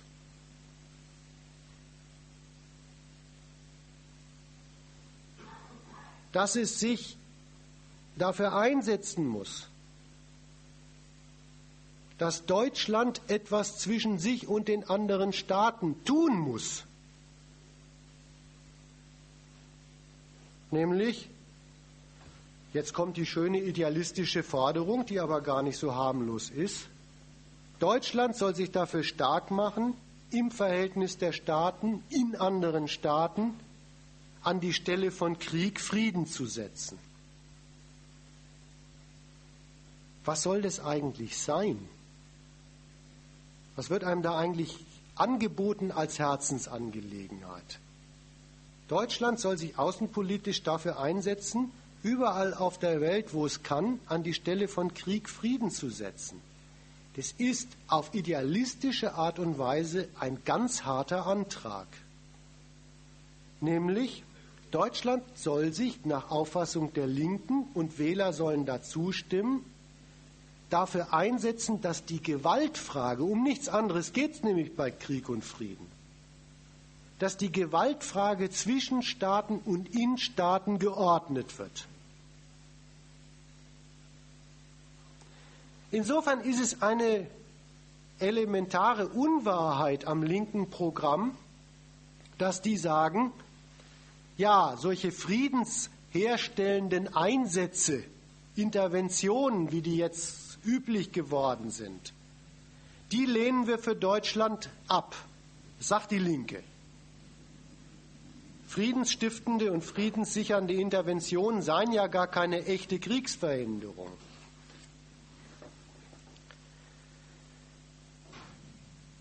Aber mal gegengefragt. Erstens, allemal bleibt damit doch stehen, dass man dem deutschen Staat attestiert, ihm zuspricht, dass er ganz grundsätzlich für das Gute in der Staatenwelt zuständig ist. Sozusagen ohne jede Begründung geht die Linke mit ihrem Appell, Deutschland müsste eigentlich Frieden stiften in der Welt, parteilich davon aus, dass Deutschland da immer bloß Krieg wegräumt und nie einen anrichtet. Es ist eine, eine so elementar nationalistische Parteinahme, mit der diese Partei da operiert. Auf der Welt gibt es Hader und Zwietracht und Krieg. Gut, dass es Deutschland gibt. Die sind für das Gute in der Welt zuständig, die sollen da Frieden stiften. Und das Zweite, an was kann man denn überhaupt denken, möchte ich die Linken wirklich mal fragen, wenn man das da verlangt, was da propagiert wird. Deutschland müsse überall, wo es kracht, Frieden stiften durch Völkerrecht, müsse also vorgehen gegen vorhandene Kriege, müsse vorgehen gegen vorhandene Bürgerkriege müsse vorgehen, und da sind sich die Linken endgültig weit einig, gegen den Bush mit seinem, mit seinem Kriegskurs. Es ist das Bemerkenswerte, dass man an der Stelle als linke Partei Deutschland entdeckt in der geschätzten Rolle. Es solle so etwas haben wie Macht die Gewalt anderer zurückzudrängen. Deutschland richtig als außenpolitische Macht wird da propagiert. Unter diesem Idealismus nur natürlich für guten Gebrauch, gegen Krieg, aber anderen Staaten damit auf die Finger klopfen. Bürgerkriegsparteien auf die Finger klopfen, was anderes kann damit eigentlich gar nicht gemeint sein.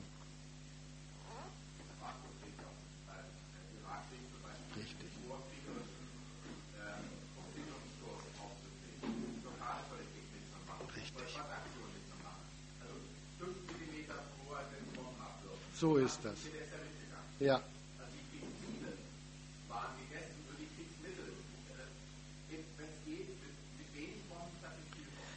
Also ob die Ziele schon gegessen sind, das wage ich, möchte ich jetzt sogar noch mal eine Klammer drum machen. Aber die Rolle einer Interventionsmacht ist gegessen. Vielleicht gar nicht mit den wirklichen Zielen dieser Interventionsmacht. Da, da sagt dann die linke Partei manchmal was Verschwörungstheoretisches. Das geht dann ungefähr so, statt dass sie Interventionsmacht für den Frieden sind, sind sie für, jetzt kommt das übliche Erdöl unterwegs. Aber dass man, dass es gut ist, wenn Deutschland Interventionsmacht ist, dafür hat diese Partei einen ganz grundsätzlichen Blankoscheck ausgestellt. Und insofern will ich, ich will dir eigentlich nicht richtig widersprechen, sondern ich will, will dir das Argument wie den Ball nochmal vorlegen. Es ist eben gar kein Verrat, wenn sie dann solche Übergänge machen wie du. Die sind, die, äh, wie du sagst, die sind konsequent. Bei einer Partei, die das verlangt, ist es kein Wunder, dass sie fünf Minuten später darüber streitet, was man unter völkerrechtlich mandatierten Bundeswehreinsätzen eigentlich überhaupt noch ablehnen kann.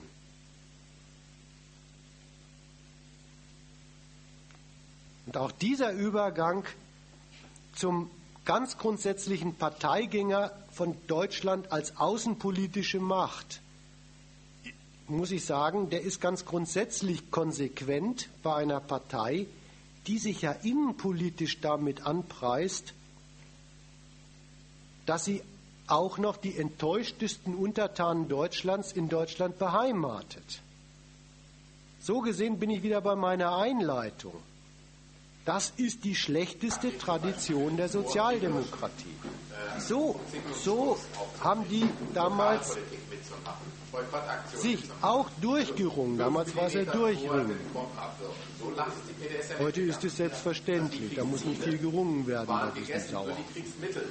Aber das Elementare war auch damals dieser verkehrte Gedanke, hat der Proletarier in der Nation erstmal sein Vaterland, dann ist er aber auch gut damit bedient, diesem Vaterland Glück bei seinen Auswärtseinsätzen zu wünschen. So, das war mein elementarer Einwand gegen die Friedenspolitik dieser Partei und ich wollte es mit Absicht so elementar machen. Aber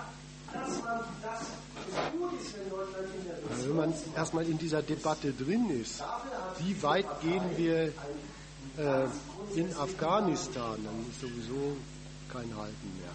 Und insofern will ich, ich will Ihnen eigentlich nicht richtig widersprechen, sondern ich will, will dir das Argument wie den Ball nochmal vorlegen. Es ist eben gar kein Verrat, wenn Sie dann solche Übergänge machen wie du. Die sind, wie, du- wie du sagst, Gut,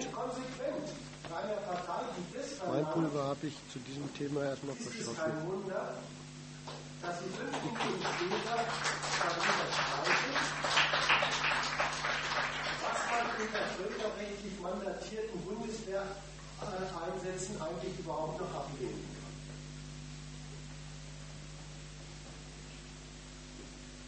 kann. Ja. dieser Übergang zum ganz grundsätzlichen Parteigänger von Deutschland als außenpolitische Macht muss ich sagen, der ist ganz grundsätzlich konsequent bei einer Partei, die sich Ich mag Schüler die nicht, die nach drei Stunden mit so einem Einwand kommen. dass sie auch noch nicht enttäuscht ist Untertanen Deutschlands in Deutschland beheimatet. So gesehen bin ich wieder bei meiner Einleitung. Das ist die schlechteste Tradition der Sozialdemokratie. So, so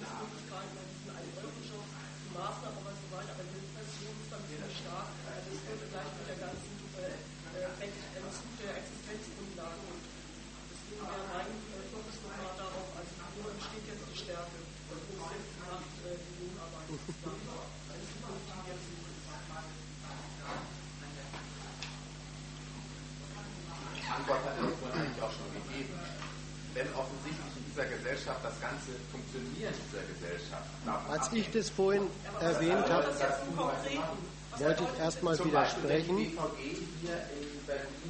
Dieser- diesem Standpunkt der S-Bahn, dann wäre diese Stadt tot. der Wenn die politischen Betreuung von Ohnmächtigen. Dafür stand bei mir da das Argument. Diesen 5,7 Standpunkt halte ich für verkehrt und möchte ihn nicht schlecht machen. Ich wollte äh, nicht gleich den Umkehrschluss Du propagieren. kannst x beliebige Bereiche nehmen, wo offensichtlich ist, dass eine konsequente Arbeitsverweigerung Es ist, es ist äh, relativ schnell doch massiven Druck ausübt, weil wir in einer Das Einfachste von der Welt, leben, wo da was zu reißen. nicht erlauben kann zu sagen, ja, Weil davor 100.000 eine andere Frage. Bei, bei General Motors haben wir ja. Frage nämlich. Ich will das nicht, nicht, nicht positiv bejubeln, sondern die, die, die, den Fakt beschreiben, entdecken die Leute, die die Arbeit in diesem Laden machen, einige hundert äh, Gelenkachsenleute überhaupt die Gründe, 20 warum es für sie notwendig ist, Weil alle Autos der ganzen USA von General Motors von diesem sich das nicht weiterhin so gefallen zu lassen, wie es vielleicht läuft. nur 500 oder 2000 Das halte ich für die erste von 75.000 oder 150.000. Die vor der Frage liegt, was sie dann eben die 2.000, anstellen. 3.000 S-Bahn-Fahrer und äh, Busfahrer und U-Bahn-Fahrer hier in Berlin. Und wenn Leute sagen, Million aus Angst Stadt vor Arbeitslosigkeit wollen. Ja, da steht zum Beispiel auch die Angst vor Arbeit. wehre ich mich Ja, das ist nicht, was ganz anderes. Aber du hast gefragt, wo kommt die, wo, wo liegt die Macht? Nicht. Und die Macht liegt dann in der zitieren Sie erstmal ein fürchterlich schwaches Argument, obwohl es so hart klingt. Sie zitieren als Argument bloß die Erpressung. Nicht die Erpressung nämlich, du kannst auch fliegen, wir können dich ersetzen. Und zäunt die Raketen gegen. New York, das U-Bahn-Fahrer, die schon zweimal Aus dem in 20 Argument könnten sie glatt weg. Schon wieder einen. Grund dafür äh, ziehen, sich das nicht länger gefallen zu lassen. Ja, das, dieses Argument entscheidet gar. So muss man auch sich mit denen auseinandersetzen. Das Argument, dann werde ich arbeitslos, entscheidet überhaupt nicht die Schlussfolgerung, die Sie daraus ziehen. Man könnte genauso sagen, eben deswegen finde ich diese Verhältnisse nicht länger hinnehmbar. Offenbar gehört es zum jeden Tag zur Arbeit gehen, viel zu leisten, immer Ärger mit dem Geld zu haben, auch noch dazu. Gehört zum Beschäftigtsein dazu, dass man sich, obwohl man in diesem Laden gar keine Alternative hat, auf diese einzige Einkommensquelle gar nicht verlassen kann. So. Insofern ist Arbeitslosigkeit genauso gut ein guter, theoretisch richtiger Grund zu sagen, das ist doch keine Art, wie man sein Leben gestaltet. die Gründe, warum es für sie notwendig ist, Aber den Streit muss man führen. Und wenn man den Streit nicht führt, dann ist die Frage, was man machen könnte, eine Spielwiesenfrage. die vor der Frage liegt, was sie dann anstellen. Und wenn Leute sagen, aus Angst vor Arbeitslosigkeit wehre ich mich nicht,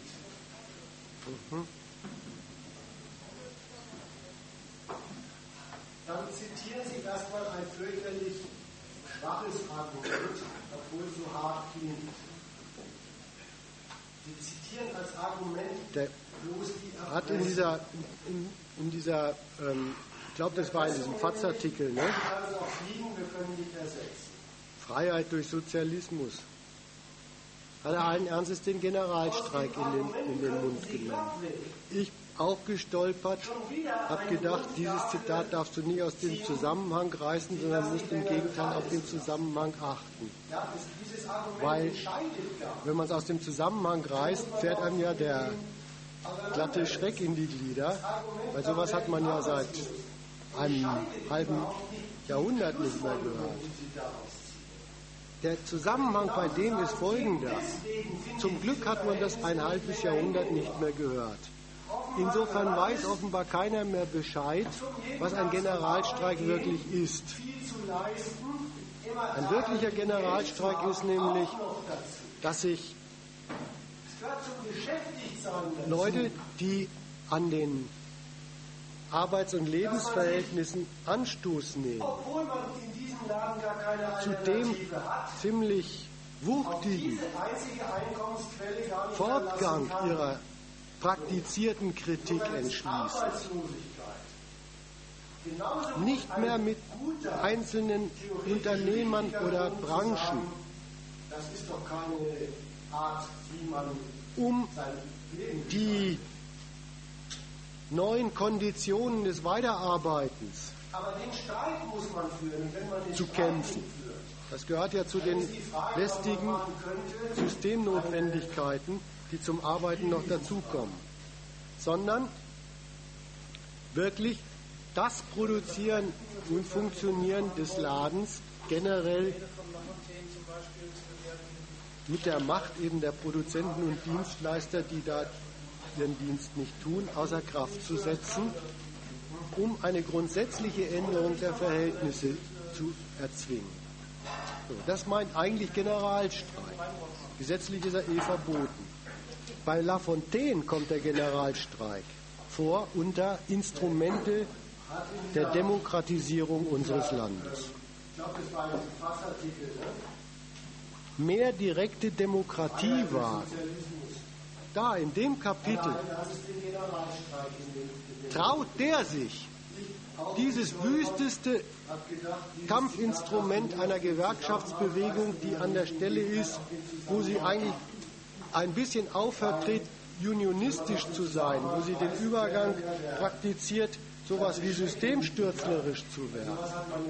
Da ordnet der das ein. Gewissermaßen als Ergänzung der bunten Demonstrationsform. Ja, und so ist es, so ist es wirklich äh, was Schändliches, Der wollen. Generalstreik ist nämlich, dass sich Leute, die an den Arbeits- und Lebensverhältnissen Anstoß nehmen, Ja. zu dem ziemlich wuchtigen Fortgang ihrer praktizierten Kritik entschließen. Nicht mehr mit einzelnen Unternehmern oder Branchen, um Ja, aber da man wirklich, man muss an der Stelle die Differenz klar machen. Der Kerl, der Kerl kommt, man merkt, wie, wie dem geht's zugute Politikern in Deutschland. Das kann man überhaupt nur machen, wenn bei Generalstreik keiner daran denkt, die wollen den Laden kippen. Dann kann so ein altgedienter Finanzminister von der, von der SPD sich hinstellen und sagen, wir sollten zum, zum äh, Buntermachen unserer demokratischen Einflussmöglichkeiten von unten den Generalstreik äh, auch mal in Erwägung ziehen. das meint eigentlich Generalstreik. Der rechnet nicht damit, dass ihm von unten entgegenschallt, oh ja, wir wollten schon immer mal den ganzen Laden in Klump legen. der Demokratisierung unseres Landes. Mehr Demokratie war, da in dem Kapitel traut der sich, dieses wüsteste Kampfinstrument einer Gewerkschaftsbewegung, die an der Stelle ist, wo sie eigentlich ein bisschen aufvertritt, unionistisch zu sein, wo sie den Übergang praktiziert, sowas wie systemstürzlerisch. Jetzt ist sie gerade rausgegangen. Ich wollte noch zwei Sachen zu ihrem Redebeitrag sagen. Gewissermaßen Kommt sie nochmal zurück? Ergänzung Nee? der bunten Demonstrationsform. Ja, und so ist es, so ist es wirklich. Äh, Hm? Okay, dann warte ich so lang. Gibt sonst andere Überlegungen noch?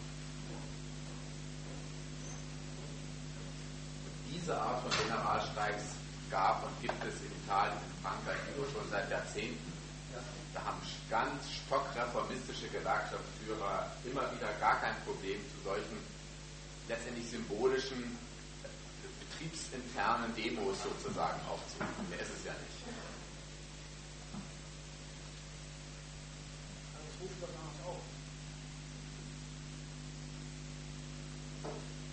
ja, aber man wirklich, man muss an der Stelle die Differenz klar machen.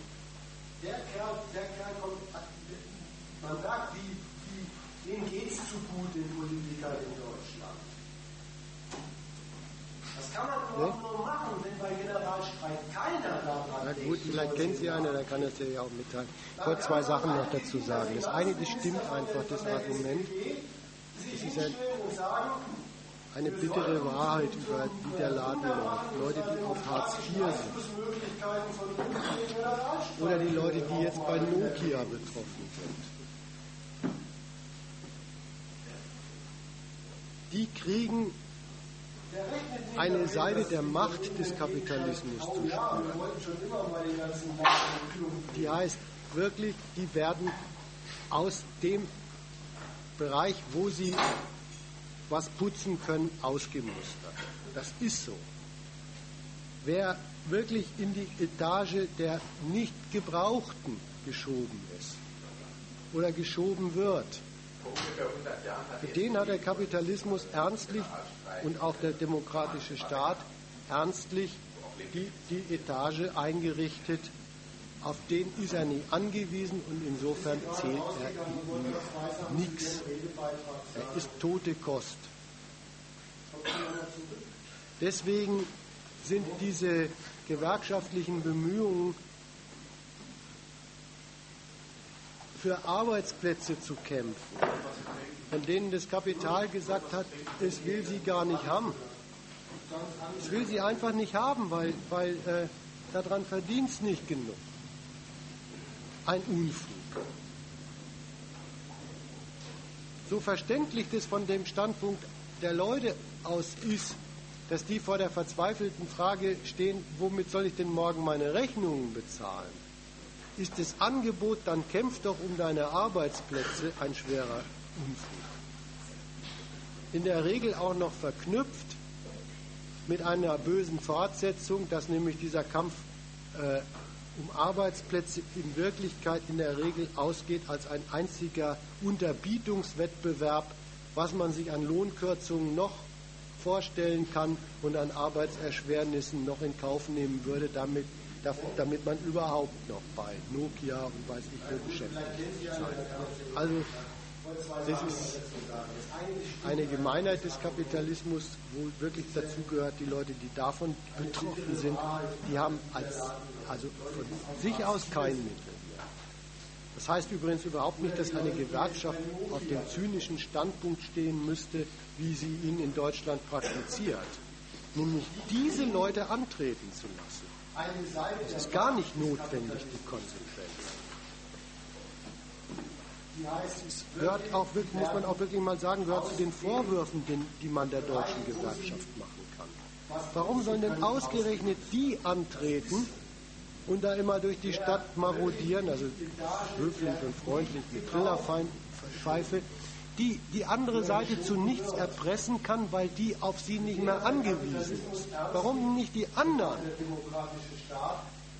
So. Das zweite war, war die, das zweite war die Überlegung mit den Anarchisten da. Sie hat etwas zitiert, worüber man berechtigt verärgert sein kann. Die, es hat in, es hat in, der, in dem sozialistischen Politikgewese wirklich diese, diese äh, Linie gegeben. Und bei den Linken kehrt sie in ganz perverser Weise mit dieser, mit dieser höflichen Ansprache ja auch wieder wieder. Es hat diese unangenehme Linie gegeben, den Leuten, die im Kapitalismus die Arbeit machen müssen, auf die Schultern zu klopfen und zu sagen, das sei eine, ein großer Wert, den sie da äh, darstellen würden, indem sie arbeiten. Bis hin zu scheußlichen Überbauphänomenen der Verehrung der kapitalistischen Arbeit und Arbeiter. Das ist verkehrt gewesen, weil das Urteil vom Marx viel richtiger war. Der hat schnöde im ersten Band des Kapitals in den Lohnkapiteln zusammenfassend gesagt, also ist es in diesem Laden ein Pech, produktiver Arbeiter zu sein. Und nicht eine ehrenwerte Anliegen. Man, man ist das ausgenutzte Objekt. Und man musste der damals schon vorbauen gegen gewisse andere Freunde da in dieser Bewegung und die hat es ja auch gegeben. Die sind übrigens auch Sozialdemokraten. Was ich nicht gut finde an der, an der Überlegung, die sie dann vorgetragen hat mit Berufung auf solche anarchistischen Theorien, die Sache jetzt so aufzulösen. Also wäre die Frage, wie man sich zur kapitalistischen Lohnarbeit stellt, eine Frage der persönlichen Haltung. Da kam dieser moralische Ton bei ihr auf, zu sagen, und dann finden sich, finden sich Leute mit Hartz IV ab und sogar darin ein und so weiter. Das ist doch keine Frage der moralischen Haltung. Als erstes wird denen das aufgedrückt. Und sich dagegen moralisch zu stellen und zu sagen, das geht mir jetzt aber endgültig gegen die Ehre, ist eine gar nicht angemessene, kindische Reaktion darauf, die einen bloß ins Knie schießt. Also das halte ich für verkehrt, das ist aber so eine Tendenz, in der politischen Strömung, die sie da zitiert, nämlich diese, diese Anarchisten, äh, die diesen Fehler drauf haben. Es sei eine Kritik an diesen Verhältnissen praktiziert, im Kern nicht eine Frage des richtigen Arguments und der Machtmittel, die man dafür hat, sondern eine Frage des persönlichen Schneids, des Muts. Schlecht damit, das taugt nichts. Wenn man, wenn man sagt, man hält diese Verhältnisse für nicht richtig, dann gehört zu, zu dem vernünftigen argumentativen Fortgang zur Praxis, dass man sich auch klar macht, in welcher Lage man sich bewegt. Das meinte ich vorhin mit. Und wenn, wenn, wenn Arbeiter gut ausgebildet sind, sich auskennen in den Verhältnissen, dann können sie auch beurteilen, was sie unternehmen können und was sie bleiben lassen. Dann sollen sie sich von niemandem verrückt machen lassen, der ihnen den Vorwurf macht, Sie hätten es ja jetzt, obwohl Sie Arbeiter sind, bislang bloß beim Kritisieren belassen. Vielleicht waren Sie dann ganz klug.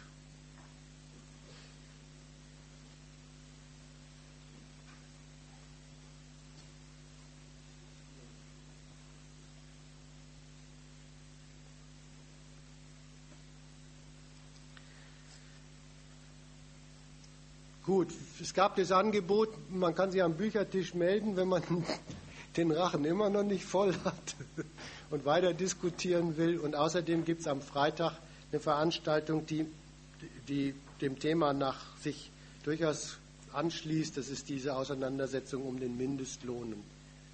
Dann könnten wir, außer es gibt Protest, Schluss machen.